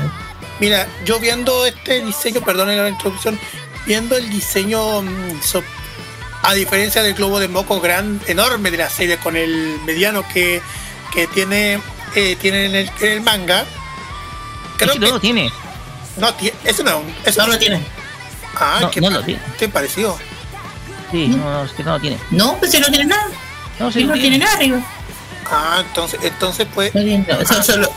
Sí, tiene razón, tiene, es como una, una especie de sombra. Sí, tiene razón. Exactamente, claro, sombra. exacto. No, no, no, entonces creo que fue, Mira, es típico. Un del estudio. Es un mora del estudio. Mira, eso es típico, eso es típico de los estudios que quieren ponerle su toque propio y aquí es donde se la joden, te digo. Para, dar, para dar gracia nomás. Exactamente, para darle un poquito más de, de, de, situación cómica a una escena, pero yo creo que exacto, exacto. como lo hice, como lo hice Esta weá es necesaria. Fue innecesaria, claro está. Entonces, mm. una nueva polémica que trae la serie, yo creo que esto más que nada es para dar que hablar, ya, para que la serie pueda seguir dando que hablar. Estamos hablando de una franquicia que fue exitosa en su primera temporada y la segunda ha generado muchos comentarios, pero de todas maneras hay que dejar transcurrir la serie la película fue, es la película de Kimetsu no Yaiba, recordemos que fue, es la película de anime más taquillera de la historia. Y hay que darle tiempo nomás, hay que darle tiempo a, a Kimetsu no Yaiba la serie para que pueda dar, eh, para que pueda seguir eh, ya des, eh, desmadejando toda una historia que sin duda alguna ha hecho que tenga su público, tenga sus fans y tenga su fandom, ¿ya? Ya con eso terminamos nuestra sección de sí de. Exactamente, pero tenemos uno. Pero tenemos uno. tenemos una noticia extra de parte de Carlos Pinto. Exacto. Y vamos nomás con la noticia, dale. Exactamente, porque el día de ayer, el día de ayer, hace unas horas, el día de ayer, viernes 28, la empresa NBC Universal confirmó a un medio especializado en audiovisuales que tiene la intención de lanzar un nuevo canal de televisión. Eh, se trata de DreamWorks Channel. Va a lanzar, un, lanzar este canal en Latinoamérica. Y este va a ser el quinto va a ser el quinto continente en recibir este canal que partió siendo una exclusividad de Asia en el 2015 y con el tiempo se han extendido en Oceanía, Europa y África. El contenido de este canal está orientado a público infantil transmitiendo el catálogo de DreamWorks Animation y DreamWorks Classics, incluyendo además la serie producida para Netflix y para el canal estadounidense Universal Kids, muchas de las cuales nunca habían llegado a Latinoamérica. La llegada de DreamWorks Channel a nuestro continente se puede relacionar con cambios en el mercado de la televisión de paga. Primero, por el cierre de los canales infantiles de Disney que dejan nuevo espacio a los segmentos infanto, juvenil y preescolar. Y también por las, las plataformas también este no es el, no sería el primer intento que NBC Universal eh, pueda apelar al público infantil a nivel mundial, puesto que ya formaron anteriormente parte del canal Kids Co, que es un joint venture con Chorus Entertainment y Cookie Jar Group. Esta última que ahora es eh, Will Brain, por la fusión de THX y todo eso. que tenía la intención de llegar al continente el año 2019, pero al 2009, perdón, pero nunca se haya contratado. Además, como ya lo dije, las, modificaciones que Disney ha realizado por los negocios de la televisión de paga, específicamente con el serie de Star Premium que hemos mencionado tanto en el programa o en el Tecnomood, también dieron cabida que NBC Universal creara su propia suite de canales premium, como es el caso de Universal Plus. DreamWorks Channel puede llegar a Latinoamérica durante el primer trimestre del año y eso y ahí con esto se suman otros canales más de la empresa en Latinoamérica, sumando también a, a Universal TV, a, a Studio Universal, a Entertainment y a Telemundo Internacional, chiquillos. En primer lugar, eh, luego de la, luego ustedes saben que muy pronto, ya en eh, dos días más, eh, desaparece Star Premium de los canales de cable junto con otros canales por Disney. algunos, algunas franquicias, sobre todo de Universal Pictures y también las de DreamWorks, van a quedar sin ventana en televisión y DreamWorks Channel va a venir a cubrir esa va a venir a cubrir esa falta de esa, esa orfandad de parte de las productoras porque recordémoslo eh, GameWorks va a seguir dando el rodaje a la televisión entonces GameWorks Channel va a ser una excelente alternativa. Probablemente tengamos la productora Amblin Entertainment de, que ustedes saben es propiedad de Steven Spielberg. Y quizás vayamos a tener muchas obras que desde luego, eh, películas producidas por el estudio, obviamente están las películas de Trek, están también eh, las últimas películas producidas por eh, DreamWorks, por ejemplo, no sé, El Príncipe de Egipto o... Y, sí, y no la de Trolls también, Un Jefe en Pañales, y un jefe Pañales. Y no, y no te olvides también de las animaciones de DreamWorks que lanzaron, como el caso de la serie Gato con Bota, bueno, ese que lo odian, el de, de Shira que, me, que hemos mencionado también, el de Trolls, aparte, por eso no es simplemente películas, sino que también series animadas también, Roque.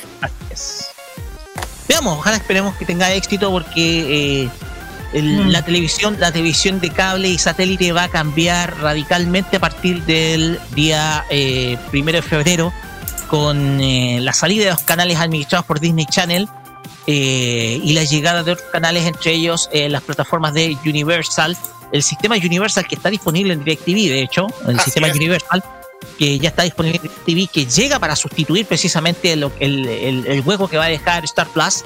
Y desde luego, eh, estos canales que van a sustituir a los que ya van a desaparecer de parte de Star. De hecho, Star, Star Channel solamente va a sobrevivir en, en, en, en la televisión lineal. Ya, el, antiguo Fox Channel. Mm. Exactamente. Pues bien. Ya con esto terminamos nuestro bloque de noticias de la semana, con esta última información. Y vamos con música y presente usted, Carlos Pinto, porque usted tiene, eh, usted solicitó estos temas. Exactamente, Roque, porque primero vamos a ir partiendo por, Kumi Koda, esta gran artista del J-Pop que mm, con 39 años de edad es conocida por su estilo de música urban, rhythm and blues y el J-Pop. Y nos presenta Hoy se está sonando. Nos presenta este tema llamado Cutie Honey que forma parte del OVA de Cutie Honey. ¿Eh? Sí, ya lo dije ¡Ah! en, en, su versión del, de OVA. ¡Ah, come, come, come! Sí, exactamente. Y después vamos a escuchar. la Kira le gusta, le gusta esta canción. Sí. Después, después, vamos a escuchar a Pamela Calvo Iris, que ustedes saben, otra de las integrantes de la comunidad de Anison Chile, con este tema llamado Akuma no Ko. Es un cover en español del ah. ending de la temporada 4, parte 2 de Attack on Titan. Estos dos temas que vamos a escuchar a partir de ahora en Farmacia Popular. Vamos y volvemos con el Fashion Geek.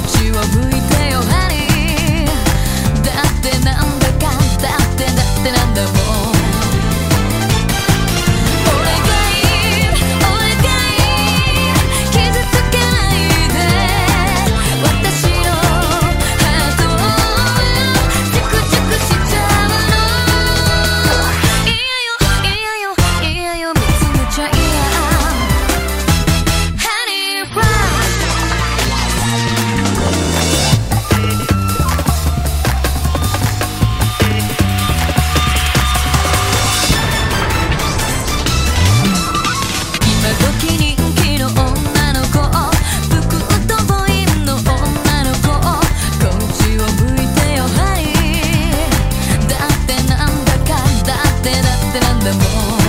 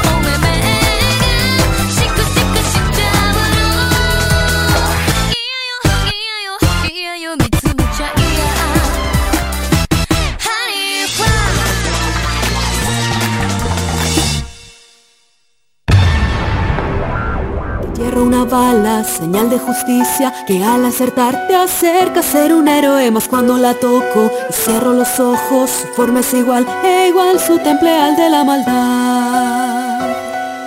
Porque yo soy malo y el otro el bueno Lo que nos separa es solo una muralla Ya no te lamentes del lado en que naciste Si todos queremos vivir en libertad Si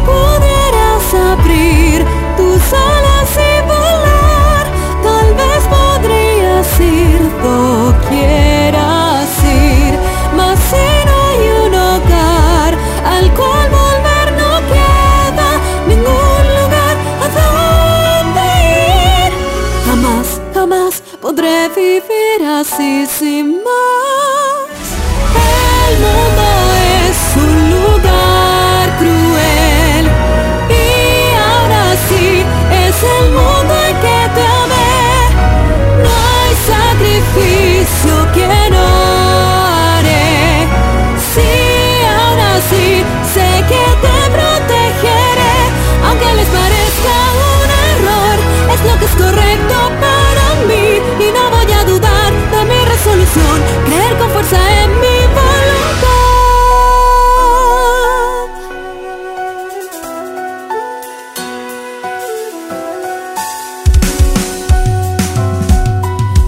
la lluvia que azota el paisaje. Es como mirar la tele o las películas. Le dicen la guerra brutal y absurda. Escucho hablar de un país del que no se me importa. Entonces ¿por qué es que odio ese otro? No puedo esconder el hostil sentir que hay en mí. Tampoco podría ponerlo en palabras. Tal vez somos todos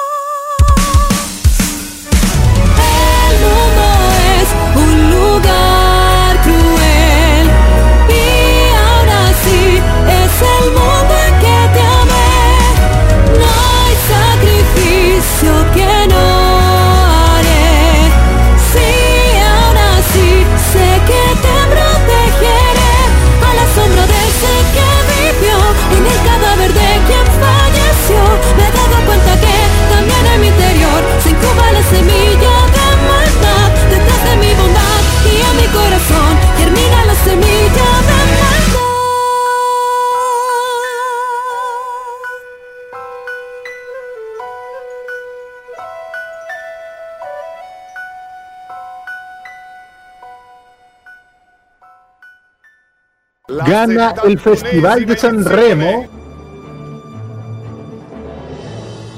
Sono i Maneskin. son Maneskin. ¡Ganó Maneskin! Maneskin, señoras y señores, Maneskin, ¡Ganó Maneskin! son los ganadores de la edición 71 del Festival de la Canción Italiana. ¿Quiénes serán los próximos ganadores?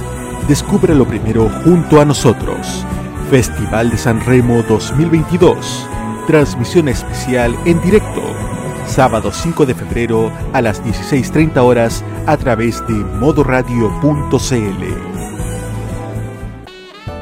Un viaje a través de los recuerdos de la televisión nacional e internacional es lo que te ofrece Telearchivos Retro en su canal de YouTube. Transpórtate a otros tiempos y deja tu comentario en nuestro extenso material de archivo, el que cada día crece más y más gracias a nuestros constantes hallazgos. Entra a youtube.com, búscanos y suscríbete. Recuerda que somos Telearchivos Retro. Este verano, disfruta del deporte y toda la diversión, pero siempre con cuidado. Estas vacaciones 2022, vive en modo radio. Programados contigo. La moda de Oriente y las curiosidades de Japón están junto a Kira, su fashion geek, en Farmacia Popular.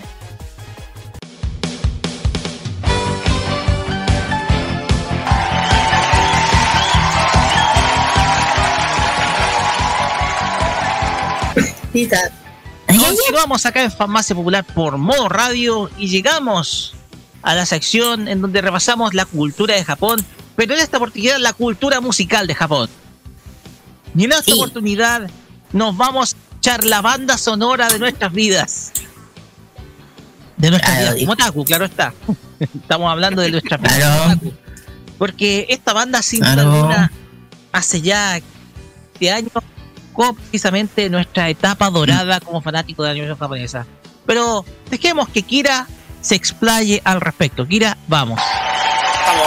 Sí, como dijo Roque, como dijo Roque, aquí vamos a volver hace para atrás, por el 98 yo creo, poco por ahí. Una época. Vamos a hablar de una banda que es muy querida, muy respetada y muy querida aquí, en especial aquí en Chile. Pablo de Flow de hecho su nombre uno lo escucha es como hacerle reverencia al tiro, así, entre todos nosotros. Bueno, primero ya sé que es un grupo J-Rock, ya, son J-Rock, eh, pero son de origen de Saitama, de prefectura de Saitama, Japón. Ellos, ellos más o menos empezaron justamente en el 98, bajo el sello Sony Music Entertainment, claro. Hasta la fecha, hasta hoy en día. O sea, imaginen, una trayectoria enorme hasta hoy en día. Eh, la banda ha publicado en total 27 singles, 9 álbumes y, tres recopilaciones a ese nivel. Bueno, si hablamos de Flow, es una banda J-Rock, como dije, formada por dos cantantes, un baterista, un bajista y un guitarrista. Así va. Eh, originalmente fue creada en el 93 cuando los hermanos Asagawa Hoshi y Takeshi comenzaron a tocar juntos y fue así como varios años después formaron Flow en el 98, donde luego se unirían a los demás, el vocalista que es Keigo, Keigo y también el bajista que es Yasutaro y, el, y, y, y Hiroshi que es el baterista de la banda. Por ese entonces, los dos hermanos que ya dije comenzaron a, en la actividades musicales 93 cuando eran estudiantes y, ojo, y uno de sus grandes ídolos era nada más y nada menos Hide de Ex Japan. wow. No descansen, con todo respeto. Ya saben a quién estoy refiriendo. Eh, no mucho después comenzaron con su propio grupo, eh, cover de, de Japan, por lo que decía, porque era, eran gran ídolo de X Japan, es más de High. Un gran, ya saben por qué digo que hay, todo el mundo le tiene un respeto enorme. Bueno, llamado, bueno, en esa época se llamaba High, Burn. Y durante esa época, un chico de su vecindario era gran fan de Yoshiki y se unió como baterista con Koshiki que, que ocupó la posición de High y Take ocupando la posición de Pata. Ya saben a lo que me estoy refiriendo. Eh, con el fin de Japan, ojo, tienen, aquí tuvieron a todo con el Japan, cuidado. el grupo cambió de ser un grupo de ex cover de Japan a ser un grupo de cover de High. Cambiaron su nombre por Pink de Pink, Pink, eh, Pinking. Acerca de esa fecha escribieron canciones propias y los hermanos eh, lograron pasar de ser un grupo de versiones a un grupo independiente. Lanzaron así como su primer date, después de eso cambiaron muchos estilos durante toda esa época. Eh, empezaron a crear grupos de dos eh, grupos con vocalistas, leve, influencia, leve influencias del hip hop y luego algunos conceptos también creando por grupo Flow, 98 y Hoshi o eh, el nombre de Hai, se, ojo, se, ojo, se convirtió en el segundo vocalista. Encontró en algunos otros integrantes del grupo, eh, Keiko tomó la posición de vocalista principal de Iwasaki, que se convirtió en el, en el baterista, y God se convirtió en bajista.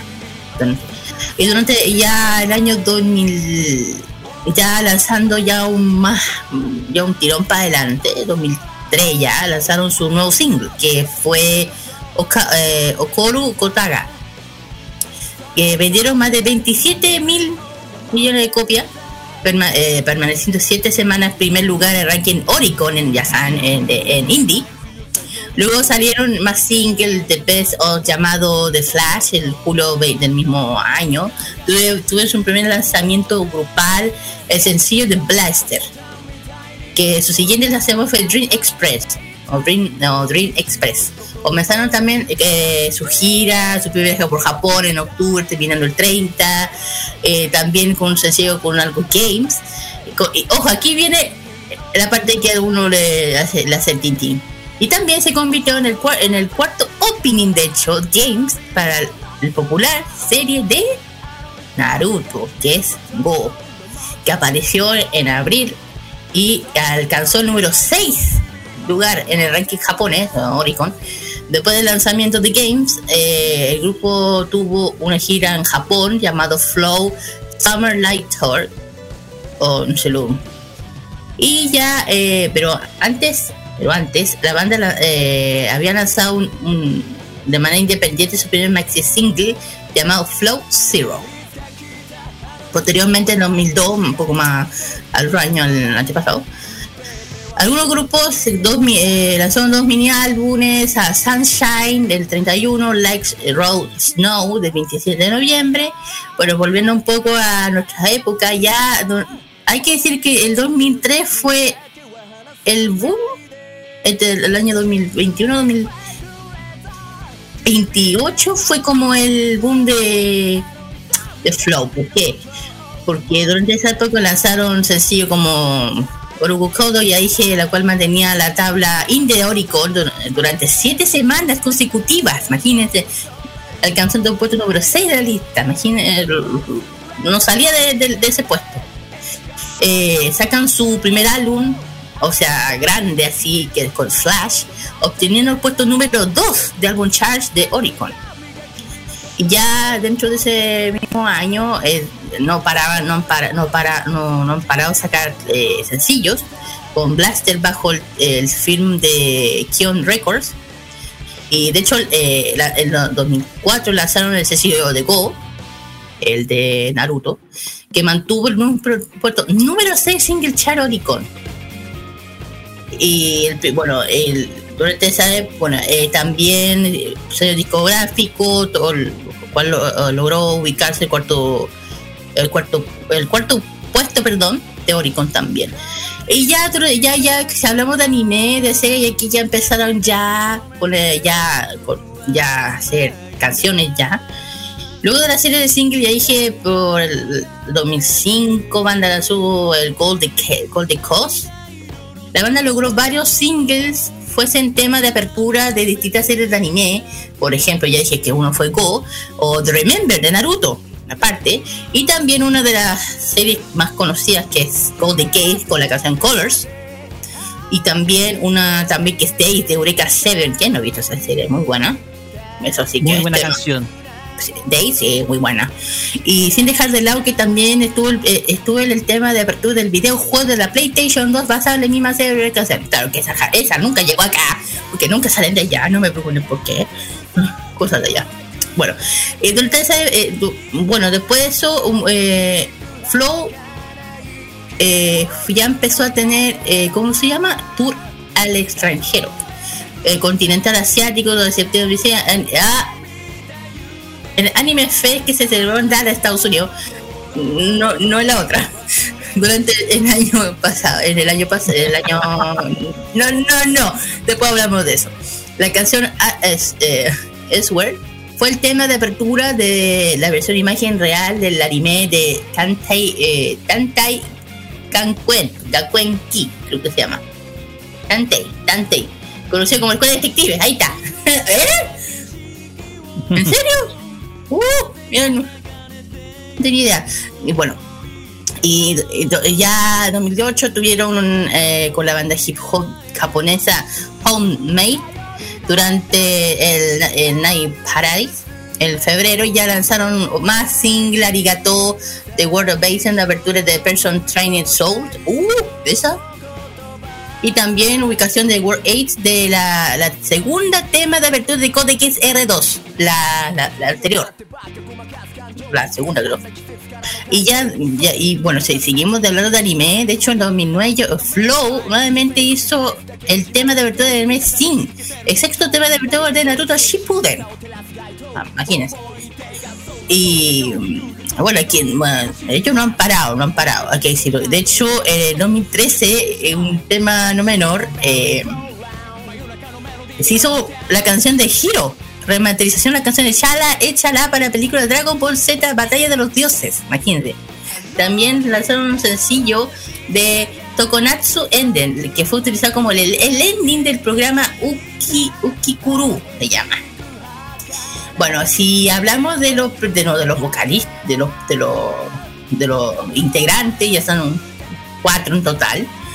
Eh, ya dije uno Keigo Hay- Hayashi, Koshi Asakawa, Takeshi, eh, los hermanos, los dos hermanos, Hiroshi y Wasaki, y Kotoro Koto. Kotaro Koto. Eh, bueno, sí, hablo, ¿qué más puedo decir de, Flow? Bueno, ha- han venido a Chile, ah, ya que vinieron acá dos veces. Ahora sí, la primera vez que estuvieron, estu- estuvieron por aquí el 15 de julio, no me acuerdo, hace cuatro años, hablamos por... Eh, cuatro años, ayúdenme para atrás. Cuatro años. Ayúdenme. Cuatro años, estamos 2020. eh, tenemos 2017, 2018. 2018, por ahí. este del, del aniversario 15 de. Claro. 15 aniversario. Sí, ese mismo. Y que fue en el centro de evento La Cúpula que se presentó la banda, que se presentó y que venía a celebrar, como dijo Carlos, la quin- 15 años de su gira por Latinoamérica y que, ten- ah, que tenían iban a tener nuevas presentaciones en cinco países latinoamericanos que fue Brasil, Perú, México, Argentina y Chile.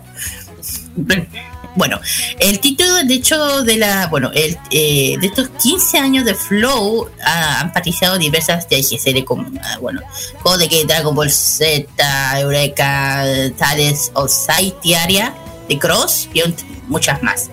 Bueno, el título de la gira era Anime Shibari. No me extrañaría, no me extraña. Que solo interpretara canciones de anime, además del concierto contemplara las canciones de anime de la banda, 21 temas de sus series favoritas. Bueno, si uno se preguntaban, bueno, en- esa época la- entradas se vendían en Passline. Y la preventa empezó el 13 de abril y se agotaron en un 2x3. Yo me acuerdo perfectamente que se anunció y te juro que el- el F5 de la gente debió tener un calambre, ¿sabes cómo? Porque se agotaron, no había más. Bueno, se agotó, yo me acuerdo perfectamente. Eh, Bueno, los generales, bueno, si hablamos de esa época, mira, por ejemplo, la entrada general para el 24, la cancha va pre, la cancha preventa 30 mil. La Big Cancha con Miren Grey, o sea, para conocer a Flow, valía 50. ¿Te valía la pena? La cancha, o sea, sin, sin, sin preventa había 38. Y la Big Cancha más Miren Grey, 60. O sea, si hablamos de una diferencia muy grande, ¿eh? Sí. Y la, oh, y la, pro- y la siguiente es que vinieron para acá. Aquí es como dije, ah, la, la otra vez que vinieron para Chile, que han venido dos veces, eh, gracias a, la, a, la, a los amigos de, de esa época Yamato Chile, para descansar Yamato, tenemos, eh, lo- o sea, había informado de forma oficial sobre eh, Anime Friends Chile.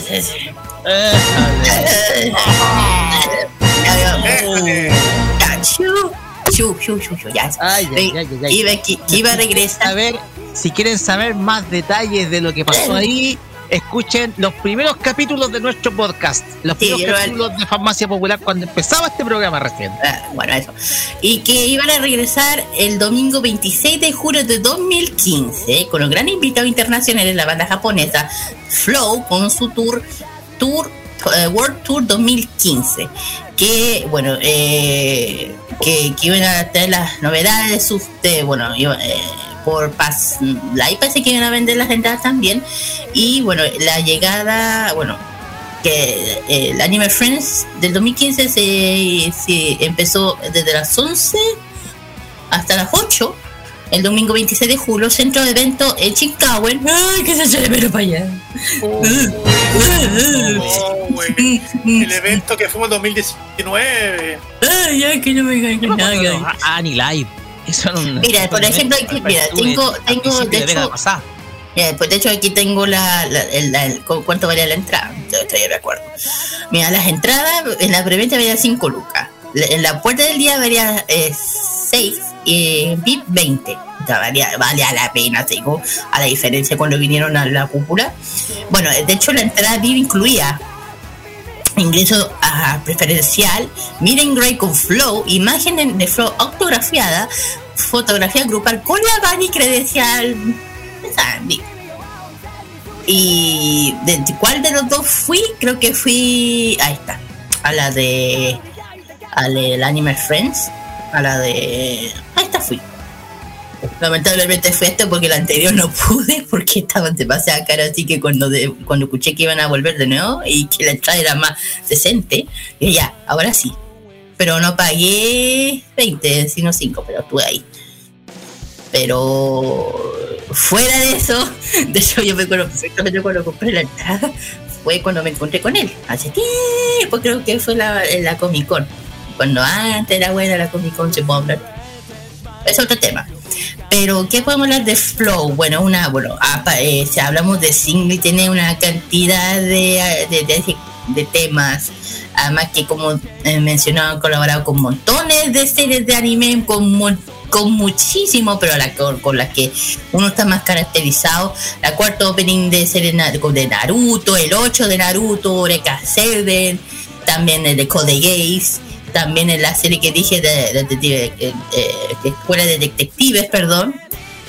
También, también, eh, ojo, también dieron el ending 1 de la serie de Naruto Taisai, cuidado. También hicieron el ending. También el segundo opening de Code Gaze, R2, no sé, claro. el opening 6 de Naruto, Naruto Shippuden y también el ending de la serie Hero Sí. Y también hicieron un cover, oh, el cover de la canción, claro, el cover de la canción de Sly eh, Shade, el cual fue el, ending 6 de la serie de Rurouni Kenshin. Y te hablo de las más series que ha hecho, bueno, por ejemplo, eh, Belzebú, también interpreta la, el opening de la Dragon Ball Z y también Dragon Ball Z Battle eh, Ace y también de los videojuegos y de Dragon Ball X Novel, que se lo tengo. Y más serie, a ver, Samurai eh, Flamenco, muy rara esa serie, con todo respeto. eh, son Seitrias, de X también, Duran Duran, uy, esa es buena, esa es buena. Duran Duran, el tercer opening. Eh, tiene una trayectoria enorme, gigante, flow, álbumes, premios y, DVDs y todo. Ya saben que han estado en el expuesto de Oricon y, y, todavía están súper, súper vigentes, presentes hoy en día. Y me dice, ellos son, ellos son, bueno, son, eh, son J-Rock alternativo, indie, rock, punk y música popular, o sea, de allá. Y y todos están muy vigentes y mira, si hablamos de, lo, de la edad de cada uno, hay que cada uno tiene su edad, no lo voy a decir. eh, me callo. Eh, a mí me encanta Flow y es que yo lo pude ver en el Anime Friends en ese evento. Eh, porque hago así? Porque ya nosotros sabemos la polémica, pero con que si no saben, ya los capítulos, no los vamos a decir ahora. es muy largo, así que no. Eh, y yo siento que estuvimos. Váyanse al capítulo. Si no me equivoco, el capítulo 16 de Farmacia Popular, el número 16 de nuestra primera, primera temporada. Claro, ahí, ahí, está toda la polémica, ahí está toda la weá. ¿Qué pasó con Anime Friends? Eh, pero, mira, yo, mira, yo en esto yo puedo decir que Chile ha tenido una fortuna enorme de tener bandas japonesas, que hayan venido estas bandas japonesas como Flow, como Gay Generation, la otra, la, la, otra banda que hace Naruto. Eh, no solamente ellos, también eh, artistas J-pop del visual importantes que han venido como Yavi, eh, Versalles, etcétera, hasta Banff ha venido, hasta Hide ha venido como dos veces, dos veces. Imagina, lo que me acuerdo. Y yo me siento, yo siento que Chile ha sido bien afortunado en traer esta gente, a todos estos artistas a, a los eventos posteriores, sin mencionar una, sin mencionar una. Eh, eh, pero no, me encanta Flow, me encanta que sigan vigentes, que es lo que me encanta de los músicos japoneses, ¿saben? Que yo creo que tú, estás de acuerdo a pesar de los años que tengan, siguen vigentes, siguen disfrutando lo que les gusta, sea el J-Rock, sea el City Pop, siguen vigentes, siguen disfrutando lo que les gusta, que es la música, siguen triunfando y saben perfectamente que acá, eh, eh, ¿cómo se llama? Eh, saben que son muy queridos, muy respetados por todos nosotros, somos la generación y de hoy en día, los que hayan empezado a ver Naruto nuevamente, yo creo que quien no ha escuchado la canción de Flow y no se la cantaré a, toda, todo, grita todo, eh, o la de Gays, porque uno la escucha y que, ah. Eh, no, no puedo hablar de Flow, yo creo que no me atrevería a hablar de ellos mal, no, sería como una una un pecado para mí dentro de lo que es el mundo otaku de decir algo malo de Flow, no me debería. Ah, sorry, era Asian Kung Fu, Asian Kung, Asian Kung Fu Generation, ahí está. no, me salía. Eh, no, y, y, además que como dije, ellos tienen una trayectoria muy, muy cercana con Ex Japan. Y todos saben que hoy en día Ex Japan todavía está vigente. Es otra de las, una de las bandas terriblemente respetada. Hasta aquí en Chile también ha venido. Cuidado, también viene una vez para acá. Eh, nada, porque eh, los, chicos comenten, yo, a mí me encanta Flor, le tengo un respeto enorme. Como yo lo vi, yo lo vi. Y cuando yo me acuerdo cuando estoy ahí gritando, cantando, bueno, con, con, ah, en esa no estaba con ustedes, pero y ella estaba dentro con había con amigos míos adentro conocidos me yo pero canté ahí como me pero quedé sin voz me quedé sin voz porque y las piernas ni te digo Roque no me dolían pero las sentía pero estaba tan contento sí es Tomo la palabra primero porque permiso Carlos porque eh, me tocó, a ver, cuando uno era ya comenzaba a sentir de que era seguidor de este vicio que era animación japonesa en los 2000, y cuando uno ya comenzaba a familiarizarse con ciertas canciones, eh, opening de series que nosotros veíamos en japonés subtitulado y que era muy difícil de conseguir, encontrábamos interesantes las mm. canciones, la música. Y aquí la, siempre la música ha sido un distintivo de cada obra esto pasa en las películas, en las series y obviamente anime mm. también. Y Flow es una pieza fundamental de lo que es la cultura de animación japonesa en el año 2000. Ellos se hicieron conocidos gracias a Naruto, gracias a Eureka Seven, gracias a Code Geass. Sus canciones son parte de lo que llamo la banda sonora de cualquier fan de animación japonesa, de la llamada época dorada de Otaku. De cuando nosotros con orgullo y sin vergüenza decíamos que éramos fanáticos de la animación japonesa, éramos otaku. Es por ello que Flow, con su música, marcó una época. Marcó una época junto con muchas otras bandas y cantantes japoneses en plena época del J-pop. Porque para nosotros, mm. cada una canción de Flow representa esa época, la época en donde era muy difícil conseguirse las series, donde no había streaming, donde la única, el único lugar donde tenías para ver las series era a través de los ciclos, la televisión, o si no consiguiéndose clandestinamente por CDs, cuando se traficaban los CDs o tenías que copiarlos de algunos amigos. a la mala. O los tenías que descargar de los foros de internet a la mala, claro. Entonces, cuando estamos hablando de la época dorada de la otaku, hablamos de eso. Estamos hablando de un periodo en donde eh, bandas como Flow fueron fundamentales principalmente para dar a conocer un fenómeno que era la animación japonesa, un fenómeno que era tomado por Chilevisión en ese entonces. que, del cual también se introdujo con notas periodísticas en, en una época en donde las noticias duraban una hora, donde... Sí, es verdad. Sí, duraban una hora. En donde, donde eran temas de interés para la gente y el fan en general. La animación japonesa tuvo su Sí. boom y su esplendor, sobre todo entre el año 2000, entre el año 2000 y el año 2008, en donde gracias a la televisión, gracias al internet, gracias a los ciclos, muchos de nosotros disfrutamos la serie, la, Mm. la serie animada japonesa. Después llegaría un periodo oscuro entre más o menos 2008 y 2015, en donde la animación japonesa pasaba, eh, pasaba muy colada, ya dejaban de emitirse por canales de cable y televisión Claro. abierta, sobre todo.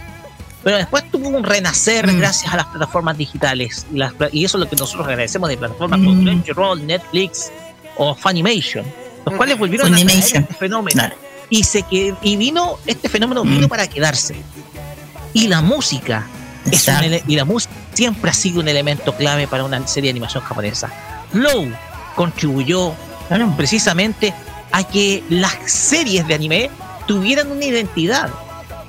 Porque la música le pone identidad también a una serie. Le pone ese condimento emotivo, algo que a veces el manga no lo tiene. Pero cuando tú ves una serie de anime y cuando ves una escena y Mm. una, una canción, por ejemplo, de esta banda, es para decir wow. Para decir wow, o sea, para, Claro. para, para que te, Exactamente. el cora- el corazón se te, se te corra de manera desenfrenada. Entonces Flow tuvo ese impacto en nuestras vidas, Claro. sobre todo en la época donde éramos otakus en, el, en, en la década del 2000. Y es sin duda una de esas bandas Mm. que marcó la vida de cada uno de los que somos fans de la animación japonesa. No tengo nada más que eso. Concuerdo contigo, Roque. Hazlo. Yo concuerdo con Roque, sí, ya lo Ya. ya dijo. Igual eh, una gran banda Ya. Y que asistió. Y más encima, como tal, como lo hemos mostrado por interno, su visita a nuestro país, principalmente la que fue en el 2018. Mm. Así es. bueno, ya. Mira, hablando de eso, pues, eh, dato friki chico, mira, aquí le tengo qué edad tienen ellos, para que tengan una idea. Eh, Kei- Keiko es de, bueno, no tiene edad, pero él nació el 77. Debe tener como unos 50 más o menos, más o menos. Rapero, eh, él es de, y él es de Tokio. Eh, después viene eh, eh, Ah, Take. Take. Ah. El Take nació en el 78, es de, él es de Saitama, Japón. 78 ah, es mayor. Iwasaki, claro, Iwasaki que es el baterista, ya tiene este, Este nació el 21 de noviembre del 69. ujú. A ver, y el otro es el que tú- 69. God. No, el God, claro, God tiene el. eh, bueno, él nació el 26 de enero del 77, él es de Sanjo Niigata, Japón. O sea, el menor sería. A ver. Eh, Take. Take es el. Take. Take es el. Take. En el, en el idioma. En el idioma japonés él es el McKnight. El McKnight, exactamente. El Mac- él es el McKnight. Claro, es el McKnight del grupo. Porque todos tienen como antecedente. Ayúdame un poco, Roque, deben tener como unos 50 años A más o menos. No, 60. no, no, más o menos 40 tienen que estar bordeando con unos po- poco más de los 40 años, más o menos, todos los integrantes. que- a ver, Más o menos. A ver. a ver. Take, a ver, es Este- 8, 10, 20, 30, 40, 41, 42, 43, 43. Más o menos, entre los 40. Más, de ya, más o menos 40. Pero el más joven, del 69, del 70, Roque sería. Claro, más o menos. Sí, pues, Bueno, todavía son, bueno, para que vean que todo. años, resúmelo, Kira. Bordeando Sí, sí, 40 sí, sí, Exactamente, mira, imagínense que todavía están mm, excelentes, siguen cantando. eh, ojalá, mira, no, mi- mi- ¿sabe qué? ojalá, ¿sabe qué? por favor, para curiosidad, para que una buena vez ellos vuelvan a venir, porque de verdad me encantaría volver a verlos a Flow, porque ya dije, han venido dos veces a Chile, y ah, no, Ojalá que llegue a que Rock, en serio. Me echó tanto de menos los eventos de anime. La última vez que fuimos al Anime Expo, donde disfrutamos de todos grandes artistas japoneses eh, que habían traído al, no sé cuántos artistas de Japón que ah, y también trajeron a la, ¿cómo se llama? a la Mi- Miya, Miyuki, Miyuki, ¿cómo se llama la que trajeron y que no, no dijeron que no podíamos grabar? Eh, Ah, sí, ya me acuerdo. Ese de que pasó en la en el anime del 2000. El Anime Expo. El Anime Expo 2020. La- la última, la última, la última, la última. Todo. Eh, ella, la Miyuki. Me, me, se echa tanto de menos, ojalá que cuando, ojalá que te termine, porque de verdad volver a verlos de nuevo sería lindo, pero en fin. Terminamos con el tema de Flow. Ojalá que haya sido un buen recuerdo volver atrás, oír, oír, oír una gran banda que tenía, se tenía que hablar de ellos. Bueno, eh, vamos con las canciones. Y justamente vamos con una de las canciones que todo el mundo, no, ¿quién no se la sabe? Una de las más queridas, una de las más cantadas en todos los eventos y en todos los karaoke, es el tema de Go. Y el segundo es también una de las más queridas y una de las más coreadas y una que es favorita del rock, Colors, de Code Case. Vamos y volvemos con el, el bloque de emprendimiento aquí. Vamos y volvemos. Vale.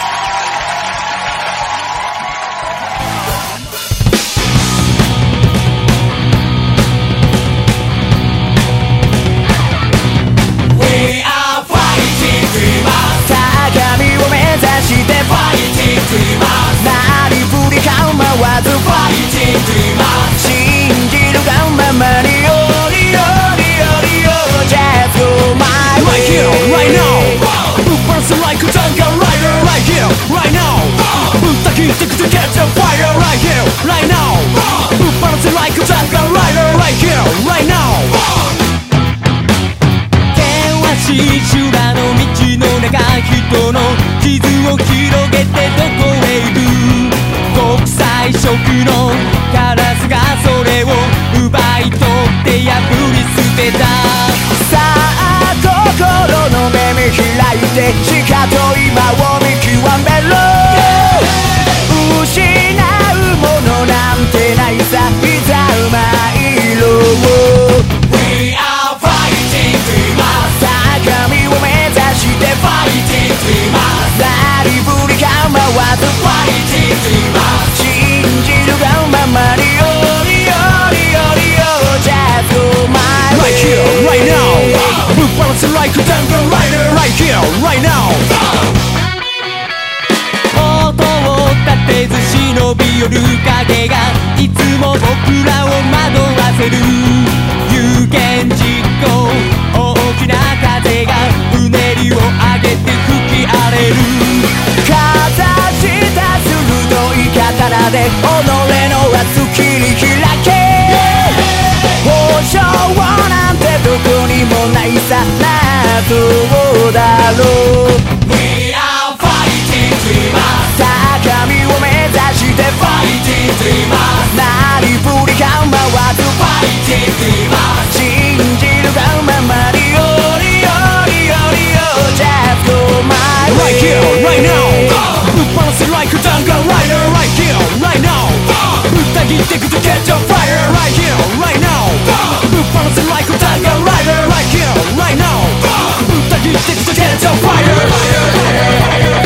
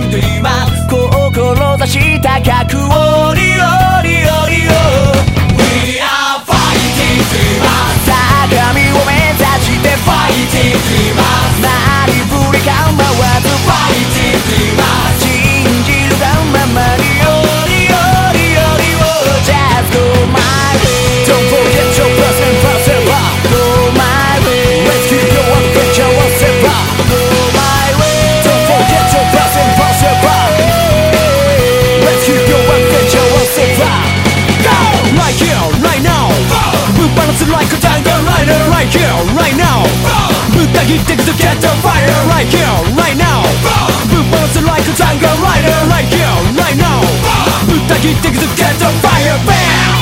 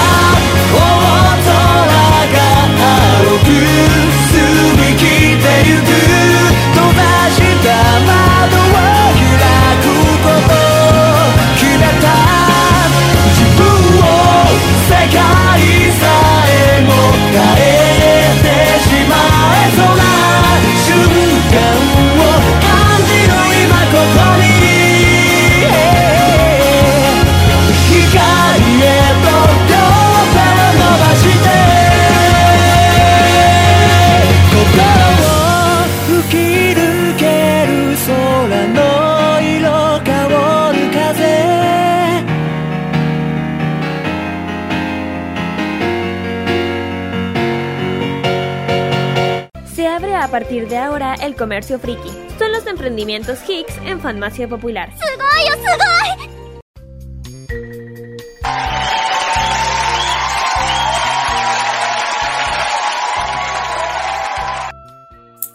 eh, ok. Ya, bueno, perdón la risa. Mira, mira, por favor, ¿qué estaba viendo? Concéntrese. no, o sea, eh, ¿Por qué me río? Es que Carlos subió algo, eh, lo voy a decir, nada, me cortado. Eh, vamos lo vamos con el tema. No, de hecho. Eh, ah, sí. Alex, perdón. Eso. Pero vamos con el tema del Ay, del... ¡Ah, ya! El, el, eh, emprendimiento carro, el carro, ya, está bien. El emprendimiento aquí, aquí que nos toca ahora, empezamos ahora. Hasta que estoy. ¿Qué me pasa? Vamos con. Bueno, con la del primer eh, emprendimiento, vamos con. Vamos al sur, de hecho. Este se llama Keipo Talca. Es una tienda de productos de, ya saben, K-pop, algunos originales, productos fan, de fan del fanmade y muchas cosas más. Traen muchos productos de Corea, cosas de, cosas por tu, cosas de BTS, los fotos, los famosos photocards que ho- hoy en día están muy de moda. coleccionar de BTS, de diferentes bandas como Strike Kids, también de Blackpink, eh, todo tipo de productos tienen a la venta. Eh, ¡Ay! No había visto esa foto, baja, mejor baja. Ah, eh, también álbumes, como dije, ah, también traen álbumes de BTS, de Blackpink, a, a pedido también. Muchos, muchos que muchos productos de- del mundo del K-pop, muchas variedades que elegir. Por este tú tienes el último álbum de, de, TX, de TXT, perdón, de, de Charles Character, The Fight of the Escape, Fight or Escape. También traen el último de mis niños bellos y hermosos, Christa, Christmas Evil, que ya lo tengo yo. Entre muchos otros álbumes, también Seventeen, también, las, las ITZY, las Twice, entre otros muchos álbumes más dedicados al mundo del K-pop. ¿Y dónde se pueden encontrar, Carlos? Porque si sigo mirando las fotos de mi niño, voy a- no, voy a no voy a parar. Así que, ¿dónde están?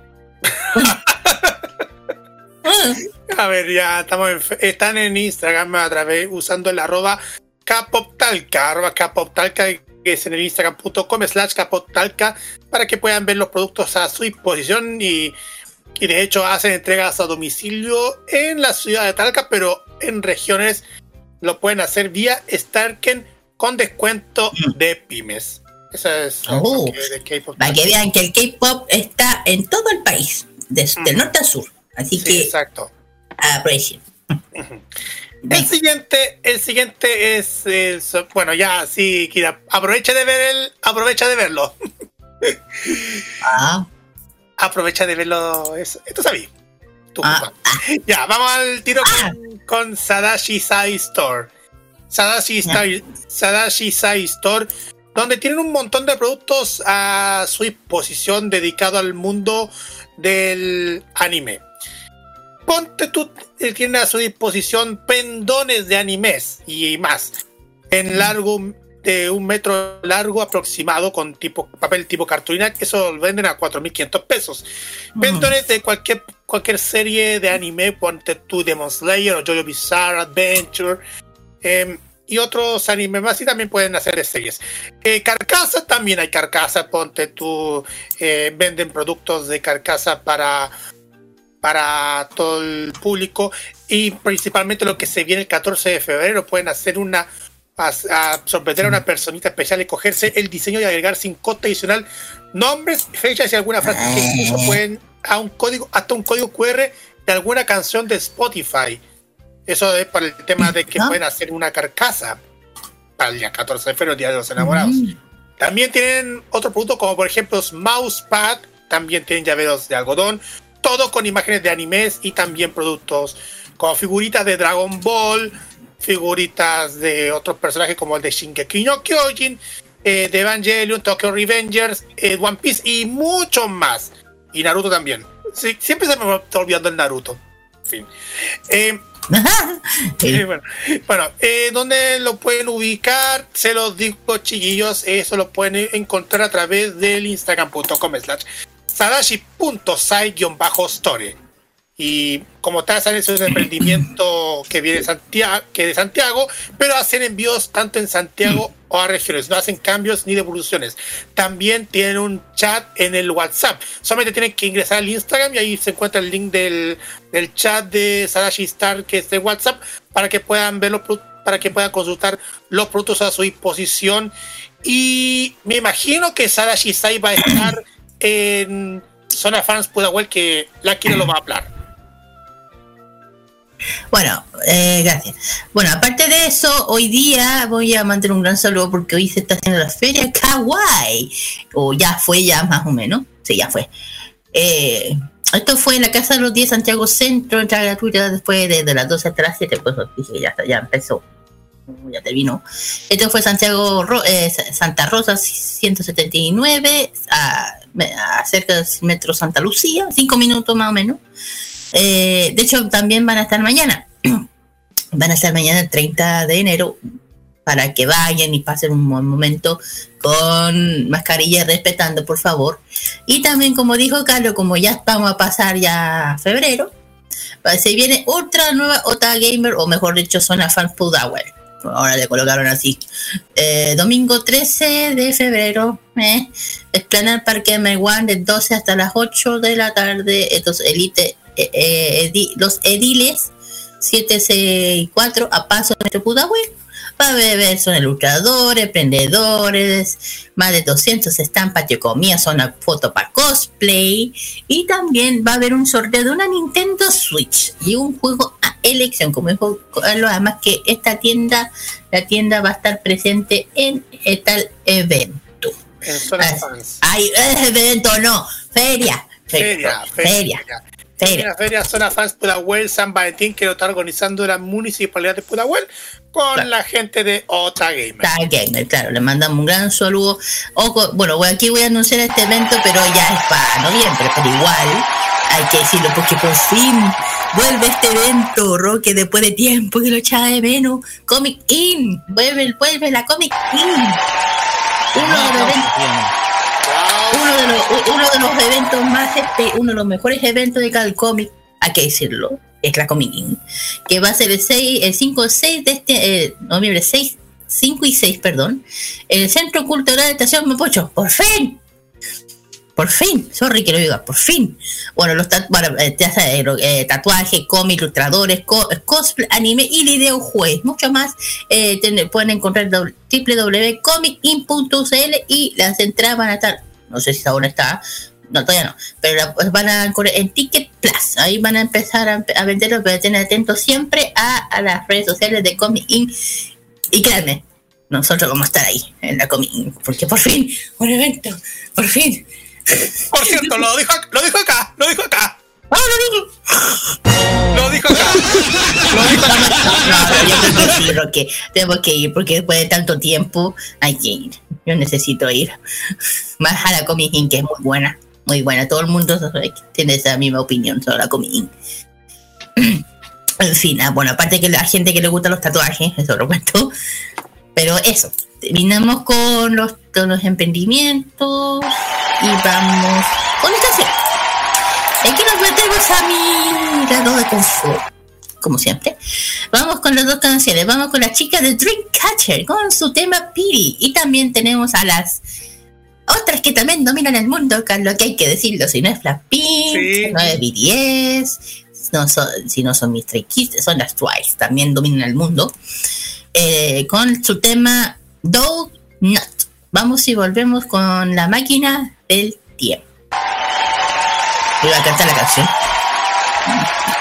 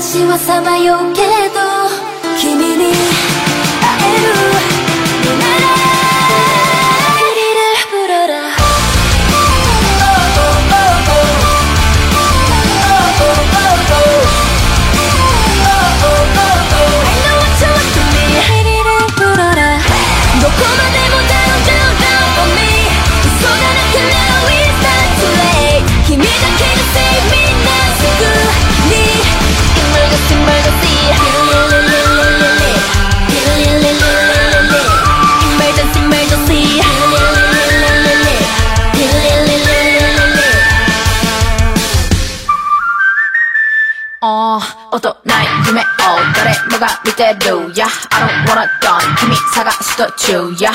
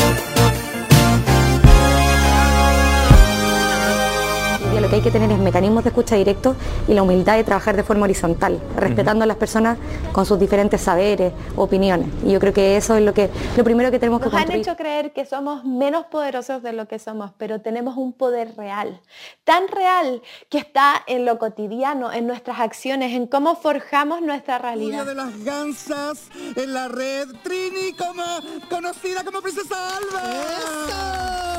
Bienvenida. Muchas gracias por la invitación. No, gracias a Chile está cambiando y su televisión también. Y en este largo camino estaremos ahí. TVenserio.com. Tres años ayudando a forjar la televisión de un mejor país. En modo radio, las buenas ideas son una buena señal. Tu marca puede ser escuchada a través de las ondas virtuales de modoradio.cl, además de sus señales en TuneIn, Monkey Boo, Online Radio Box y nuestro canal de YouTube. Así, su publicidad puede escucharse en nuestra emisora online, una ventana abierta con mayores posibilidades. Manda un email a radio@modoradio.cl y nosotros te vamos a contactar. Vive Modo Radio, programados contigo. Disfruta de tus vacaciones con la mejor música y todos nuestros programas.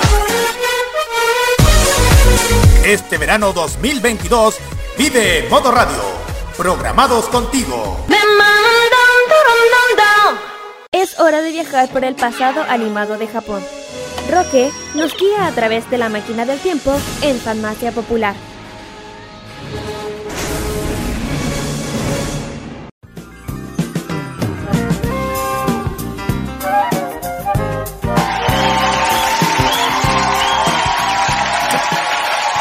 Acá en Farmacia Popular por modo radio y llegamos a una sección que nos va a estar acompañando por cada 15 días, pero que finaliza esta primera, finaliza en esta temporada, porque como ustedes saben, es nuestro penúltimo capítulo oficial de nuestra quinta temporada.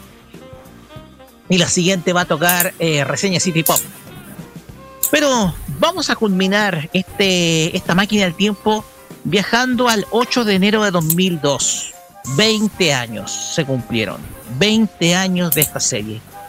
Una serie que sin duda alguna yo pienso que guardamos nuestra memoria a pesar de muchos detalles, a a pesar de que muchos prefieren otras las temporadas. Pero sin duda alguna, esta serie se quedó, de hecho, la franquicia completa se quedó en nuestros corazones. Vamos con la música, porque es lo que nos espera en esta máquina del tiempo. Nos vamos al año 2002. Y prepara el eco, por favor.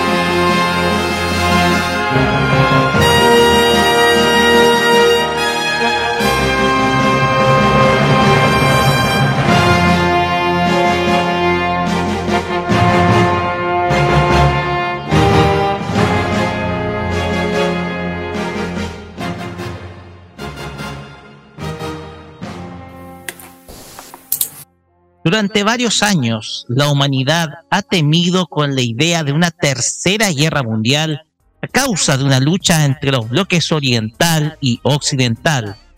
Y si bien ha perseverado la paz gracias a la diplomacia, aún existe la amenaza de conflictos, la cual es siempre latente, producto que ciertos comerciantes de armas realizan transacciones clandestinas a modo de mantener vivo el fuego bélico en ciertas zonas del mundo y que ven desde luego como un negocio.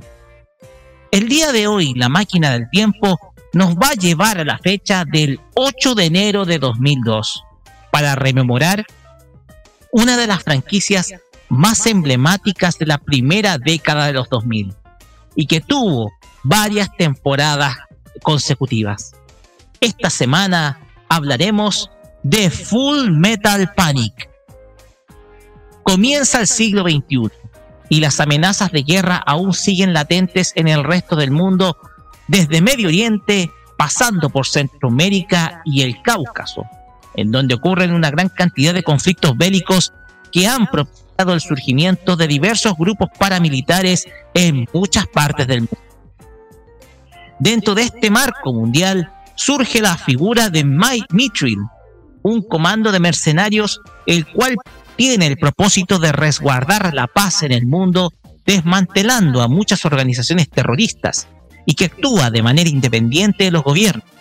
En pocas palabras, su labor es resguardar la paz desde las sombras. Sin embargo, cierto día les es encomendada una particular misión proteger la vida de una estudiante de preparatoria con una vida bastante común. Se trata de Chidori Kaname, una estudiante de 17 años, una vida normal y a veces bastante atípica, dada su popularidad e influencia en el instituto y que siempre disfruta de pasar los días junto con su amiga Kyoko, quien disfruta de tomarle fotografías a su amiga en ciertos momentos del día.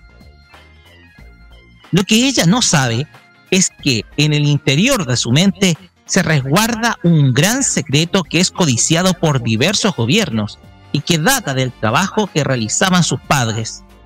Ese secreto proviene del proyecto Whisper, un plan ultra secreto que está bajo la lupa de diversas organizaciones de mercenarios encargados por gobiernos extranjeros. Mitchell, al mando de Tessa Testarossa, encarga esta misión a tres soldados calificados capaces de pilotear robots de alta tecnología conocidos como Armed Slave. Estos son Melissa Mao, Kurtz Weber y Sosuke Sagara. Es precisamente este último, por su edad, el que se infiltra en el instituto para llevar a cabo la misión de resguardo de Chidori, la cual no va a ser fácil, producto de la personalidad de Shosuke, el cual se asemeja a todo un Rambo en pleno siglo XXI, pues toda su vida ha girado en torno a ser un comando armado hecho para sobrevivir a diversos climas y situaciones hostiles.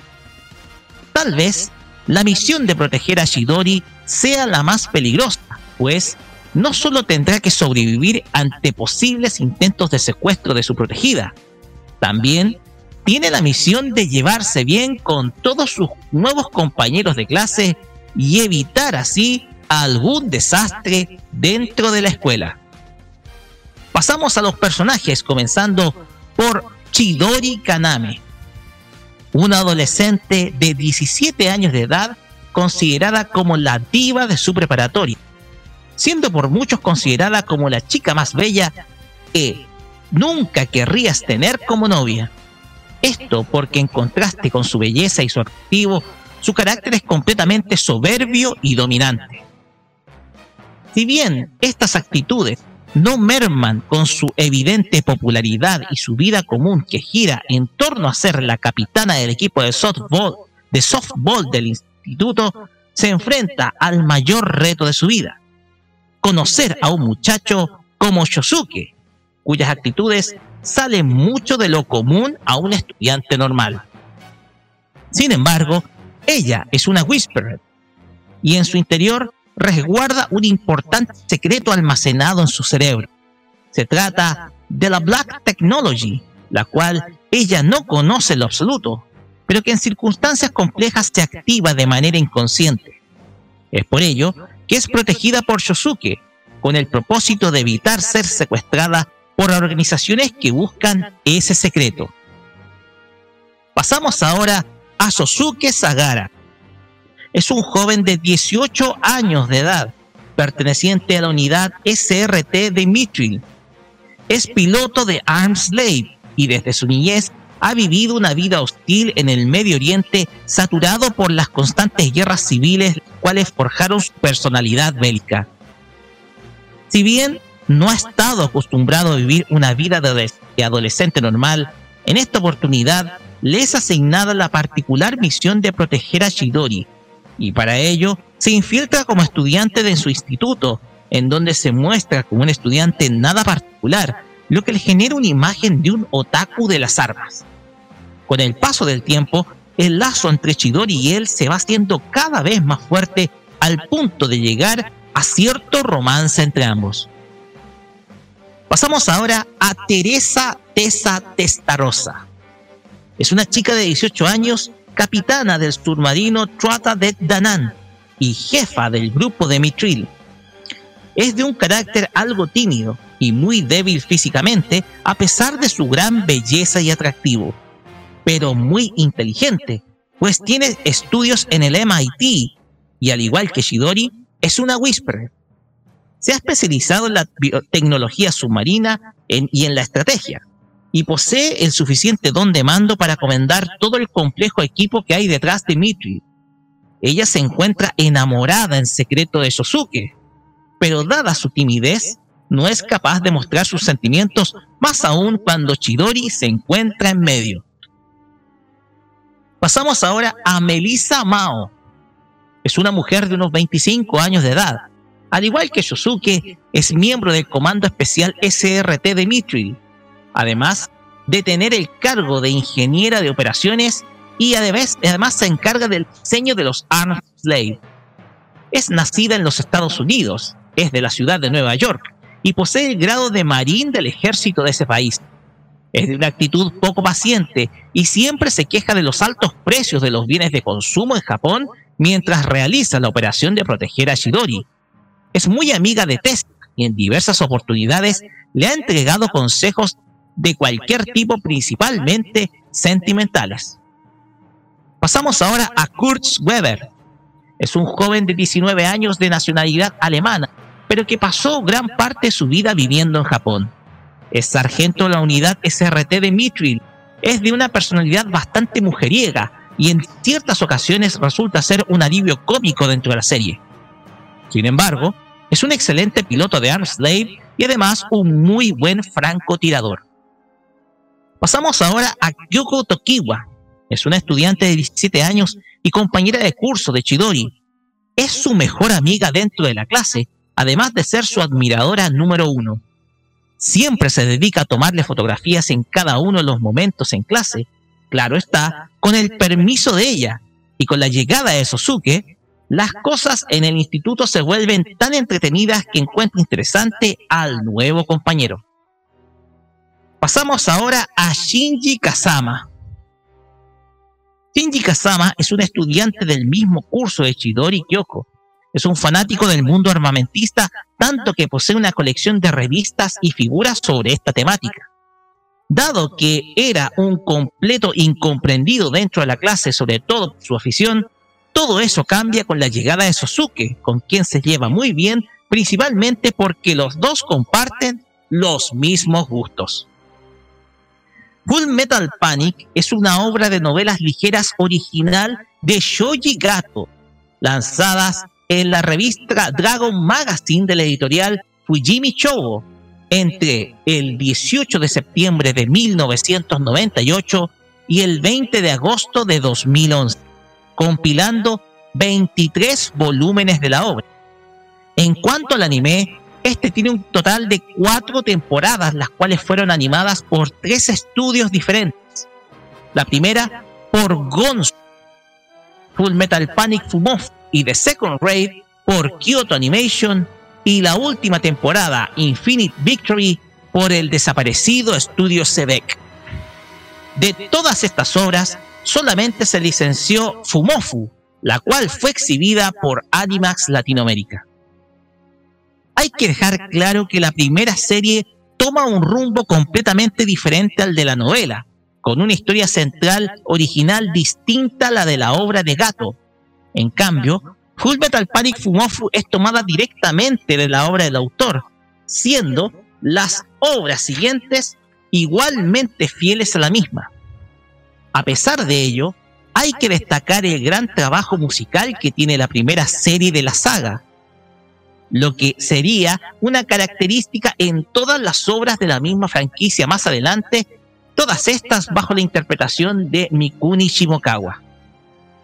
La obra, en primer lugar, inspira su título en la película Full Metal Jacket, también conocida en Latinoamérica como Nacido para Matar, de 1987, dirigida por Stanley Kubrick, en donde se ilustra la ruda formación militar de parte de un grupo de voluntarios que oficiarán como parte del cuerpo de marines de los Estados Unidos para pelear en la guerra de Vietnam, los cuales sufren la conversión de personas comunes a verdaderos asesinos en el campo de batalla. la serie oficia un poco como parodia a esta obra, la cual está enfocada en Sosuke, quien desde niño ha sido entrenado para combatir y asesinar, y que incluso no sale de ese perfil estando en un escenario tan pacífico como lo es el instituto, en donde le es encargado, encomendado, perdón, proteger a Shidori. La serie también, además, toma varios elementos de series cómicas dedicadas al mundo militar, como lo son la serie de acción MASH y The A-Team, conocida también como Los Magníficos. En segundo lugar, la obra está enfocada en la comedia romántica, centrándose principalmente en la relación que tienen Shidori y Yosuke, la cual resulta a veces ser muy variable, producto del carácter cambiante de la protagonista, la cual puede cambiar de un momento romántico por uno muy chistoso, sobre todo cuando ésta se enfada, algo muy común en la temporada En ciertas ocasiones, sobre todo en la primera serie, existen momentos de tensión que provocan que el espectador sienta una sensación de preocupación por el futuro de los personajes, producto de la empatía que estos le entregan al mismo espectador. la serie además tiene una fuerte crítica a los proyectos de las potencias armamentistas, los cuales tienen efectos colaterales sobre la vida de las personas. Esto encarnado en Shidori, quien teniendo una vida completamente normal, no sabe que posee el conocimiento que puede hacer que una nación gane una eventual guerra. El concepto de las Whispered ilustra el trabajo científico que efectúan los países sobre las personas, con tal de tener la llave para el triunfo bélico. Varios de los momentos más nefastos en la historia de la humanidad han estado ligados a la experimentación humana. Y si bien esta serie lo toma de manera más cómica, no deja de lado la que es la faceta más lamentable de cualquier conflicto bélico. Full Metal Panic es el reflejo de lo que llamamos la época dorada del otaku. Una infranquicia emblemática que ilustra lo que para muchos uno de los mejores momentos de nuestra vida como fans del anime y que desde luego nos han guiado dentro de unas épocas más brillantes para todo fan. La década de los 2000. Con esto terminamos esta reseña de la máquina del tiempo dedicada a Full Metal Panic. Pasemos a los comentarios, comenzando por Kira. Y por favor, saca el eco, por favor. Está, está, está por toda la risa ahí. la serie chiquillo. Bueno, eh, bueno, ¿qué puedo hablar de Full Metal Panic? Bueno, una que una excelente, es otra dentro de las grandes series de anime de, de lo que estábamos hablando antes, de Flow. Eh, una gran serie dentro, muy buena, de hecho, como horror que eh, desde principio a fin no te aburres con esta serie, de hecho tiene tres. Eh, si a mí me preguntan cuál de las tres mi favorita es Fumafu. ¿Quién no ha conocido la palabra Fumafu? Pero el típico peluche, pero claro, ya más de la eh, dirigido por la Gonzo, que para mí Gonzo es una de las uno de los estudios una que una de las estudios más importantes de Japón de la industria anime con una gran cantidad de títulos muy muy exitosas, que hay que decirlo, aparte de Full Metal. Eh, una serie muy entretenida, larga, eh, con de todo. Si a mí me preguntan cuál, cuál de todos los personajes me gusta a mí, la, la de pelo, ¿cómo se llama? La de pelo blanco. ¿Cómo se llama la, la capitana? La... Tú la nombraste, Roque, la...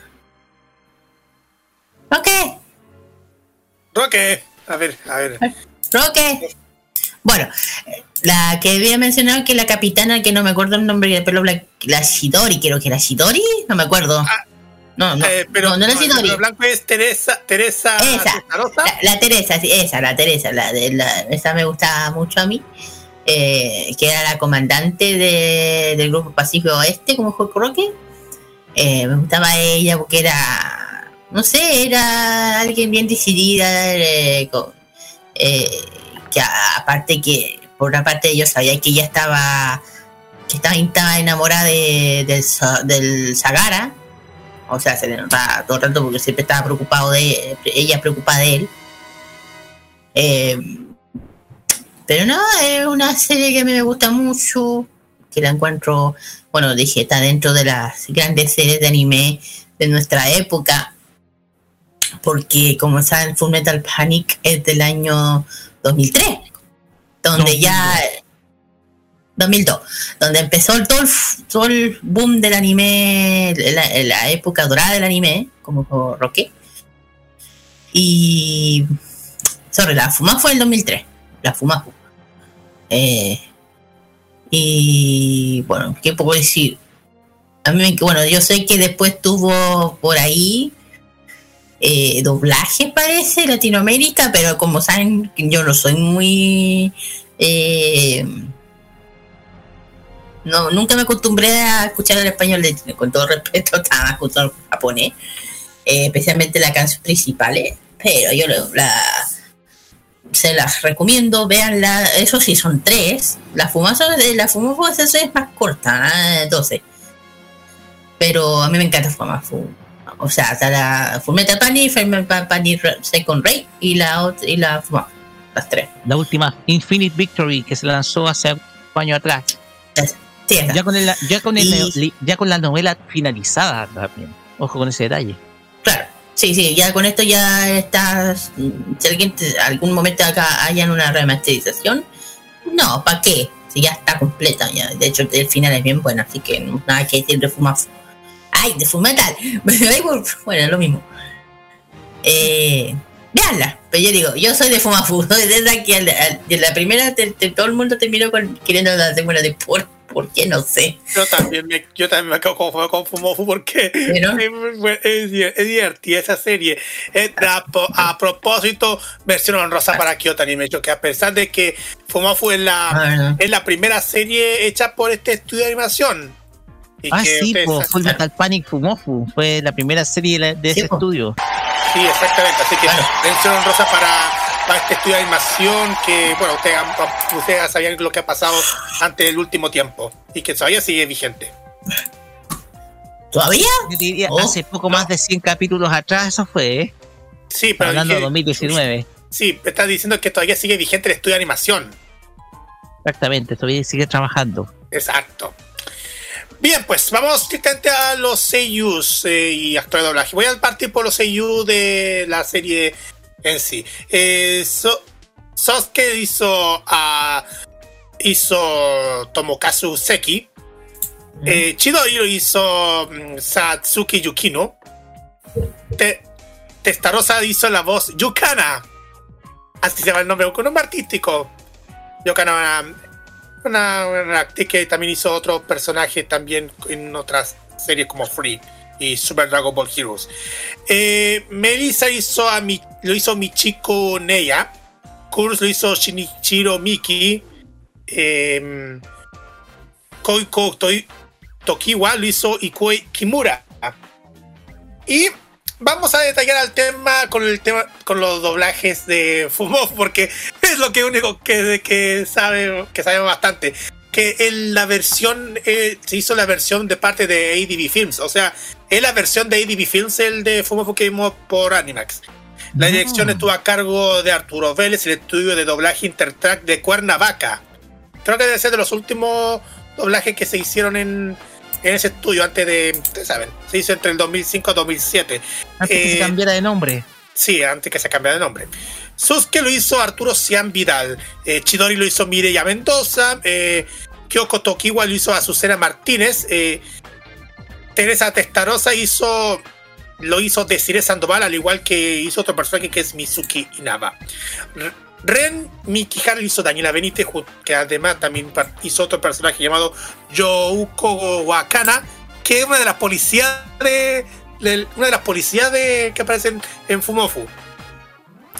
Melissa Mao lo hizo Adriana Rodríguez, eh, Kurs Weber lo hizo Mauricio Valverde, Shinji Kazama lo hizo Víctor Curi y que más, bueno, finalmente voy a decir que la directora Tsuboi lo hizo eh, Clemen Larumbe. Y hay un montón de actores de doblaje que participaron en esta serie que se emitió por Animax y, y ojo al detalle, se emitió también el día 16 de octubre del 2005 como preestreno en los canales Sony Entertainment Television y AXN, porque en esa fecha estaban promocionando Animax y los canales de Sony Pictures lo aprovecharon para promocionar, hacer un día promocionando Animax junto con el primer capítulo de Full Metal Panic Fumofu y.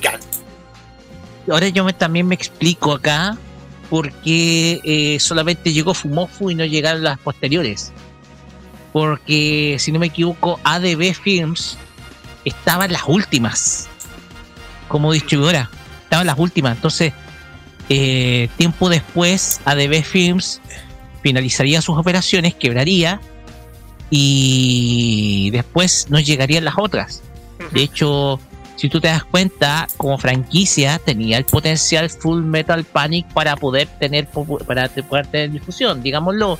Mira, digámoslo, es una serie que es una comedia romántica con elementos bélicos. No tenía no tenía elementos ecchi, eran imperceptibles, pero no tenía elementos ecchi. Entonces, eh, era una serie con el potencial para que fuera difundida por acá. Sí, exacto.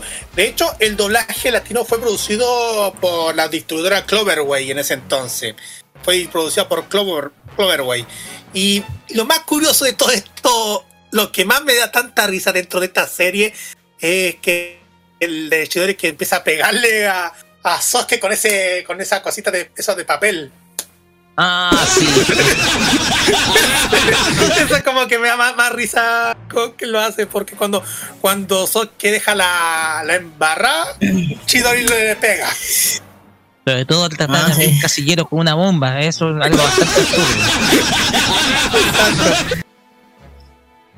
Mira, eh, Full Metal Panic me encantó. La serie, la tercera todavía la tengo pendiente. Tengo que admitirlo, la tengo pendiente. Pero para mí es una de esas series que, de esas series queridas. Queridas por el mundo del fan, adoradas, eh, sin duda alguna, una de esas obras que sin duda a mí eh, marcan precisamente una de las épocas más brillantes para el fan. Porque tú veías y tú te encontrabas, por ejemplo, los eventos con personas disfrazadas de este muñeco Fumofu, de este, de este osito, ¿cachai? El furro. Furro. o el furro. Exactamente, el furro. Entonces tú te das cuenta ahí de que son, son obras que marcaron a, lo- a los fans, ¿ya? Marcaron a los fans que, que tienen historias que son súper interesantes, divertidas, que a veces tienen acción, otras que tienen romance. Y sin duda alguna esta obra marca precisamente eh, el momento más brillante para nosotros como fans de la animación japonesa. Yo creo que eh, Full Metal Panic es una de esas obras que es una de esas obras que tú recuerdas con mucho cariño de un pasado y a la vez es una obra que se quedó en los corazones de muchos. y que los disfrutamos y que disfrutamos precisamente con todo, pero todo el cariño y que a veces vale la pena volverlas a ver. Shidori y Sosuke, que ha divertido mucho, eh, es sin duda alguna una de esas historias que te quedan. ¿ya? Y para finalizar, tengo que decirlo, y tengo que decirlo, yo estoy, yo estuve enamorado y sigo amando a Tessa T.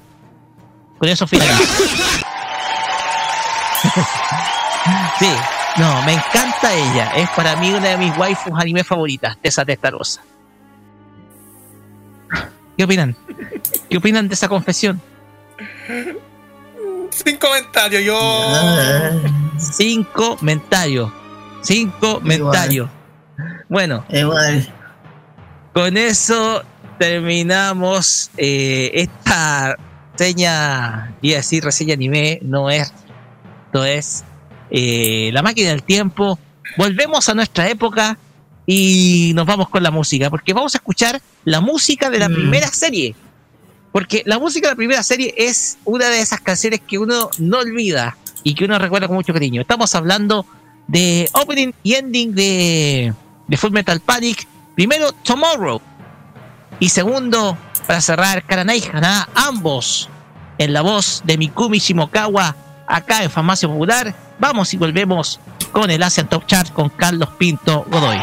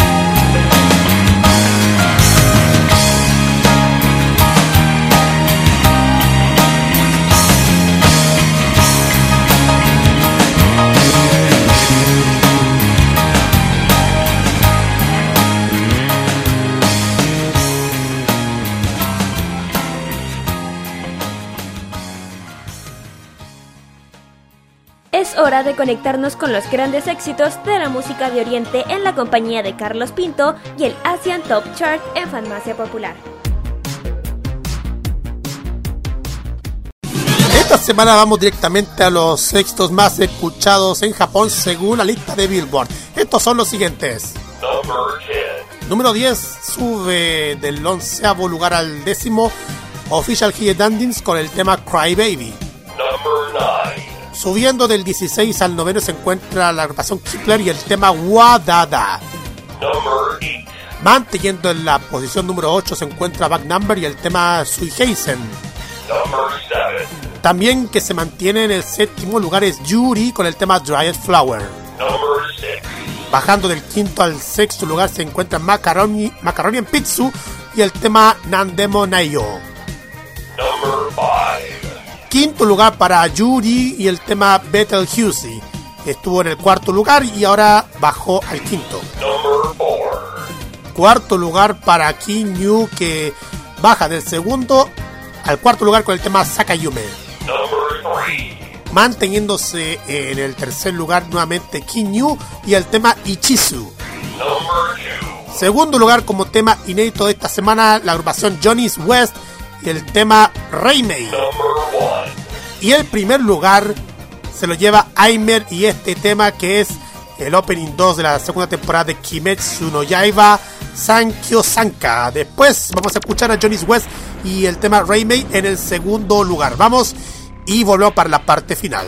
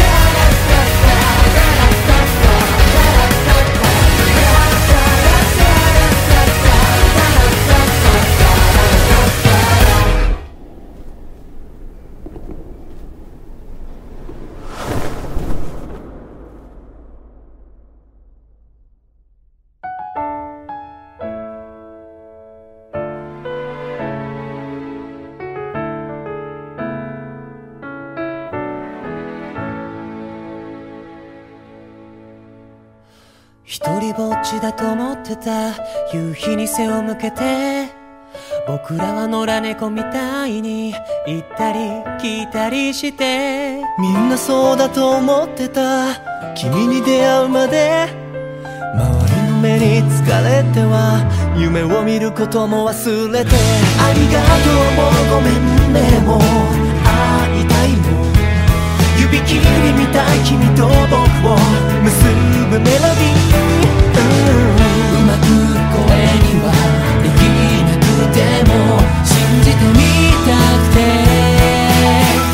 の手を握った。ああ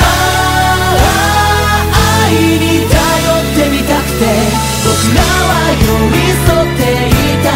例えば君にとっての愛とは違っても何もできなかったとしても。全てありかなんてそんなわけないし。ただ口にすると大げさで照れくさいけどこんな歌なら僕ららしい気がす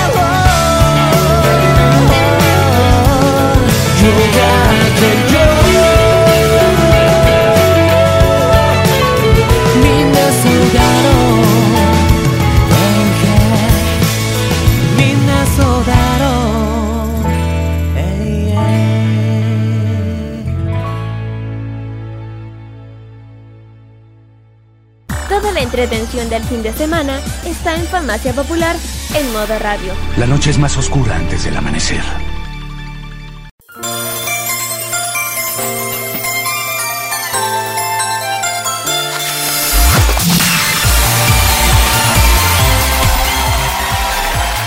Y de esta manera cerramos este capítulo de Farmacia Popular acá en modo radio.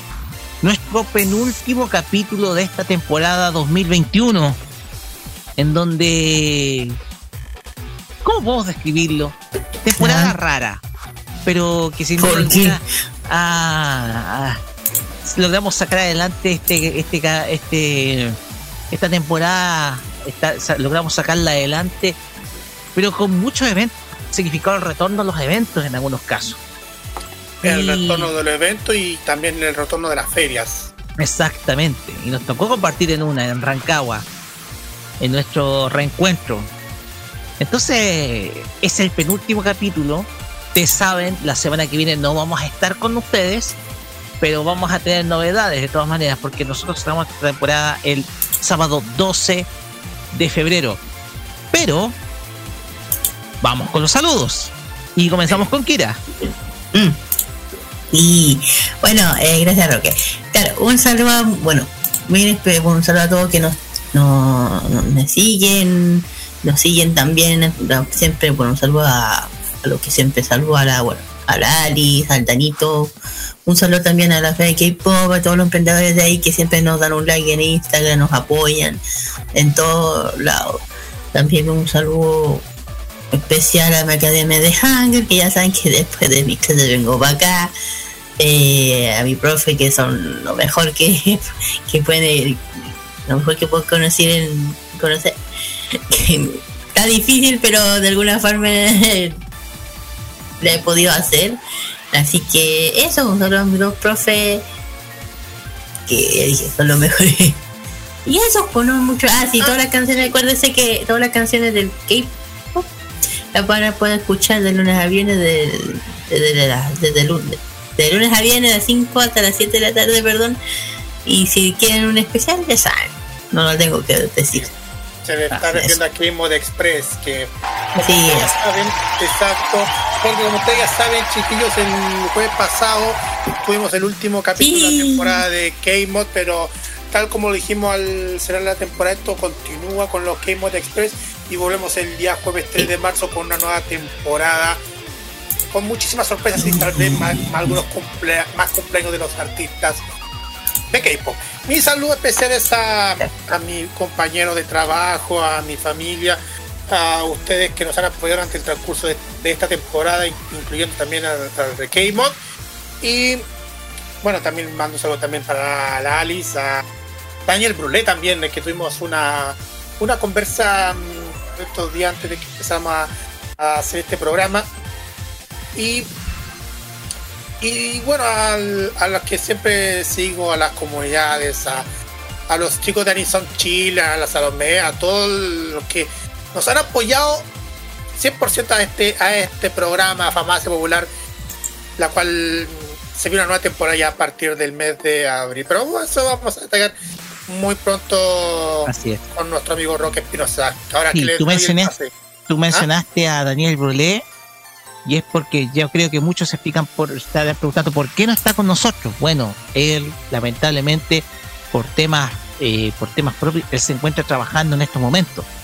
Entonces no puede estar con nosotros acompañándonos y y, en muchas ocasiones termina muy pero muy agotado, un trabajo muy agotado. Recuerden que él no está en Chiloé, está en Santiago, está revisando sus estudios de escuela de locución y obviamente está financiándose su estadía. Entonces está haciendo un enorme sacrificio Daniel por sacar adelante esta carrera, este sueño. Exacto. Y, y fíjate que todo esto genera una gran admiración por él porque sin duda alguna se ha esforzado por sacar adelante su propia carrera y, y ha tenido que sacrificar encuentros con nosotros, ha tenido que sacrificar muchos momentos y el día de antes de ayer tuvimos esa conversación necesaria porque sin duda alguna eh, lo extrañamos mucho. Y desde luego él siempre va a pertenecer a este staff y lo vamos a seguir esperando porque sin duda alguna eh, ha estado él ha cooperado bastante con nosotros y él está progresando muchísimo. Así que nuestro gran saludo a Daniel Bolé eh, nuestro gran saludo para él y queremos mandar también un gran saludo a una ex invitada que tuvimos, una invitada que tuvimos, digámoslo, a. Keiki Cosplay, que, ojo, a la gente que está en España, eh, Keiki Cosplay está es de invitada a un evento que se está realizando en estos momentos, que se está realizando este fin de semana. Ya terminó ya su primer día, que es la Otaku Party que se está realizando en Madrid. Carlos, tú tienes más datos. Exactamente, ya como ya en Madrid ya son como la una de la madrugada, tengo entendido. Eh, más de la una de la madrugada, le cuento. eh, esta Otaku Party dice que es eh, probablemente el mejor festival de manga, anime, cosplay y cultura japonesa, con talleres, conferencias, concursos, gastronomía y muchas sorpresas. El, eh, bueno, asisten artistas, cantantes, autores y actrices actores, también chefs japoneses, influencers, profesores japoneses y otros. Las entradas están a la venta en un aforo muy limitado. Se está realizando, bueno, mañana se va a realizar, se realiza el segundo día en el Salón del Manga de Madrid. Para que si algunos amigos chilenos que viven en España están escuchando esto, aprovechen de ir al, al Otaku Party porque tienen grandes invitados como aparte de aparte de nuestra invitada eh, está el actor de doblaje Pablo Lagares, el actor de Goku en Dragon Ball Super. Adelaida López, que es la voz de Sailor Moon, la de los 90 en España, que, que también participó en el, la peli- en el doblaje de la película de Netflix, usando con el nombre original. No digamos Bonnie, eh, Usagi, Usagi. También a Jack. Wise, One Wise Clown, New Kids, eh, Miriam Bonastre, que es la autora de Cookie. Blanca Mirá, que es una mangaka con gran experiencia como autora publicando mangas en Japón. Hay Kaboom y también hay concursos karaoke party. eh, va a haber talleres de sushi, entre otros, entre otras cosas. Así que imperdible para todos los que, quieren ir a, pasar un rato en Madrid. Ahí está la, la opción Otaku Party. Ah, y se me olvidó una, una cosa, Rock, que también saludo a toda la gente que, no- que me han apoyado ante todo este estos tiempos aquí en las cuentas del archivo retro y moderno, que hoy seguimos subiendo mucho material en, en redes sociales y en YouTube. Así que no doy comentarios, así que ustedes saben dónde pueden encontrar todo el material retro desde el archivo, tanto retro y moderno. Ahora sí, Roque. Así es, muchas gracias, Carlos. Pues bien, eh, comunicamos nosotros que la semana que viene nosotros no vamos a estar al aire. Farmacia Popular, producto de que el próximo sábado vamos a tener un evento especial en modo radio.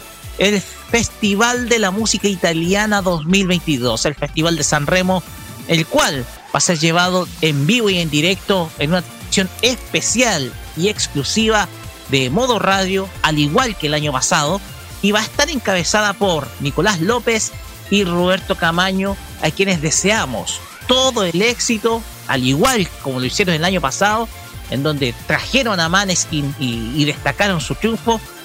Eh, desearles todo lo mejor y mucho, pero mucho éxito en la transmisión que va, se va a venir el próximo sábado, sábado 5 de febrero, porque le- se los decimos, nadie, absolutamente ningún medio de comunicación en Chile transmite este festival. Solamente nosotros emitimos San Remo en eh, nuestro país.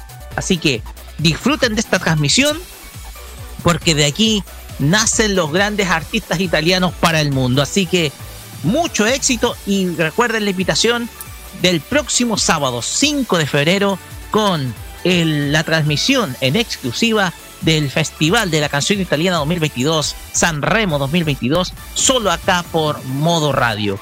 Y también la invitación para el día miércoles 9 de febrero. Ya vamos a confirmar el horario, ya lo vamos a confirmar, pero nosotros vamos a emitir sí o sí los Crunchyroll Awards 2022 para que ustedes conozcan a los ganadores de cada categoría. Lo mejor del mundo del anime va a estar el día miércoles 9 acá en modo radio en una transmisión especial de Farmacia Popular donde vamos a llevar los ganadores y los perdedores de la jornada. Así que la invitación ya no va a ser para el día sábado 5, sino para el miércoles 9, para que nos acompañen en este evento especial de los Crunchyroll Awards 2022, la, la, la premiación a lo mejor del anime del año pasado, solamente acá por modo radio. Con esta invitación y con la invitación que también les hacemos para escucharnos nuevamente mañana a las 15 horas 3 de la tarde y en nuestro podcast a partir del lunes, cerramos este penúltimo capítulo de Farmacia Popular de esta temporada 2021. Nuestro final de temporada lo realizaremos el día 12 de febrero, el día sábado, en donde los vamos a estar acompañando en el último capítulo de esta temporada, para que así nos tomamos el descanso.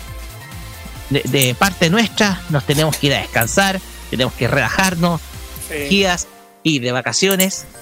Y nada, la invitación se las hacemos para el próximo sábado con San Remo, el miércoles con eh, los Crunchyroll Awards y sin duda alguna el 12 con el cierre de esta temporada. Nos despedimos, nos despedimos con esta canción que pertenece al largo itinerario musical que tiene Looking the Church.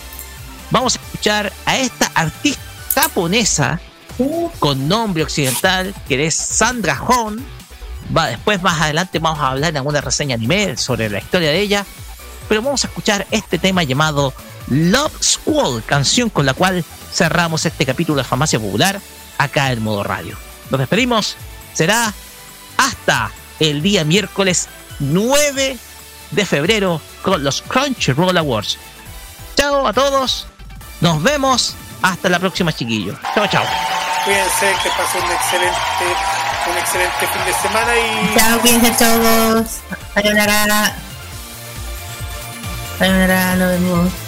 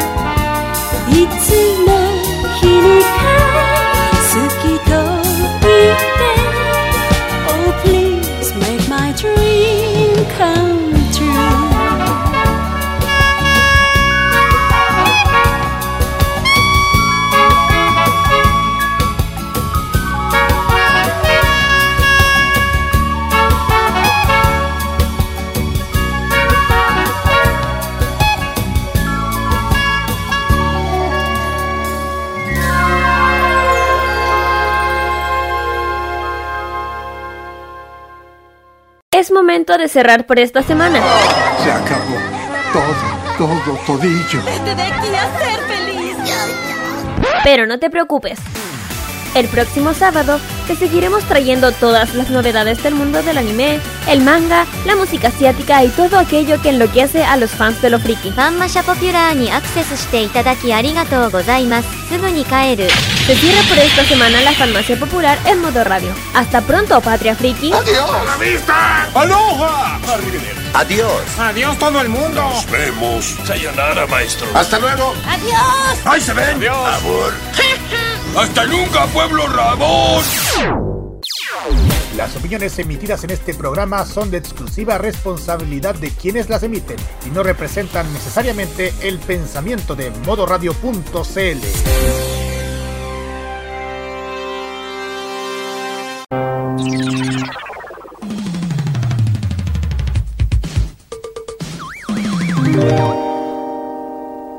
Este verano 2022, vívelo con toda la entretención de cada fin de semana. Estas vacaciones, vive modo radio. Programados contigo.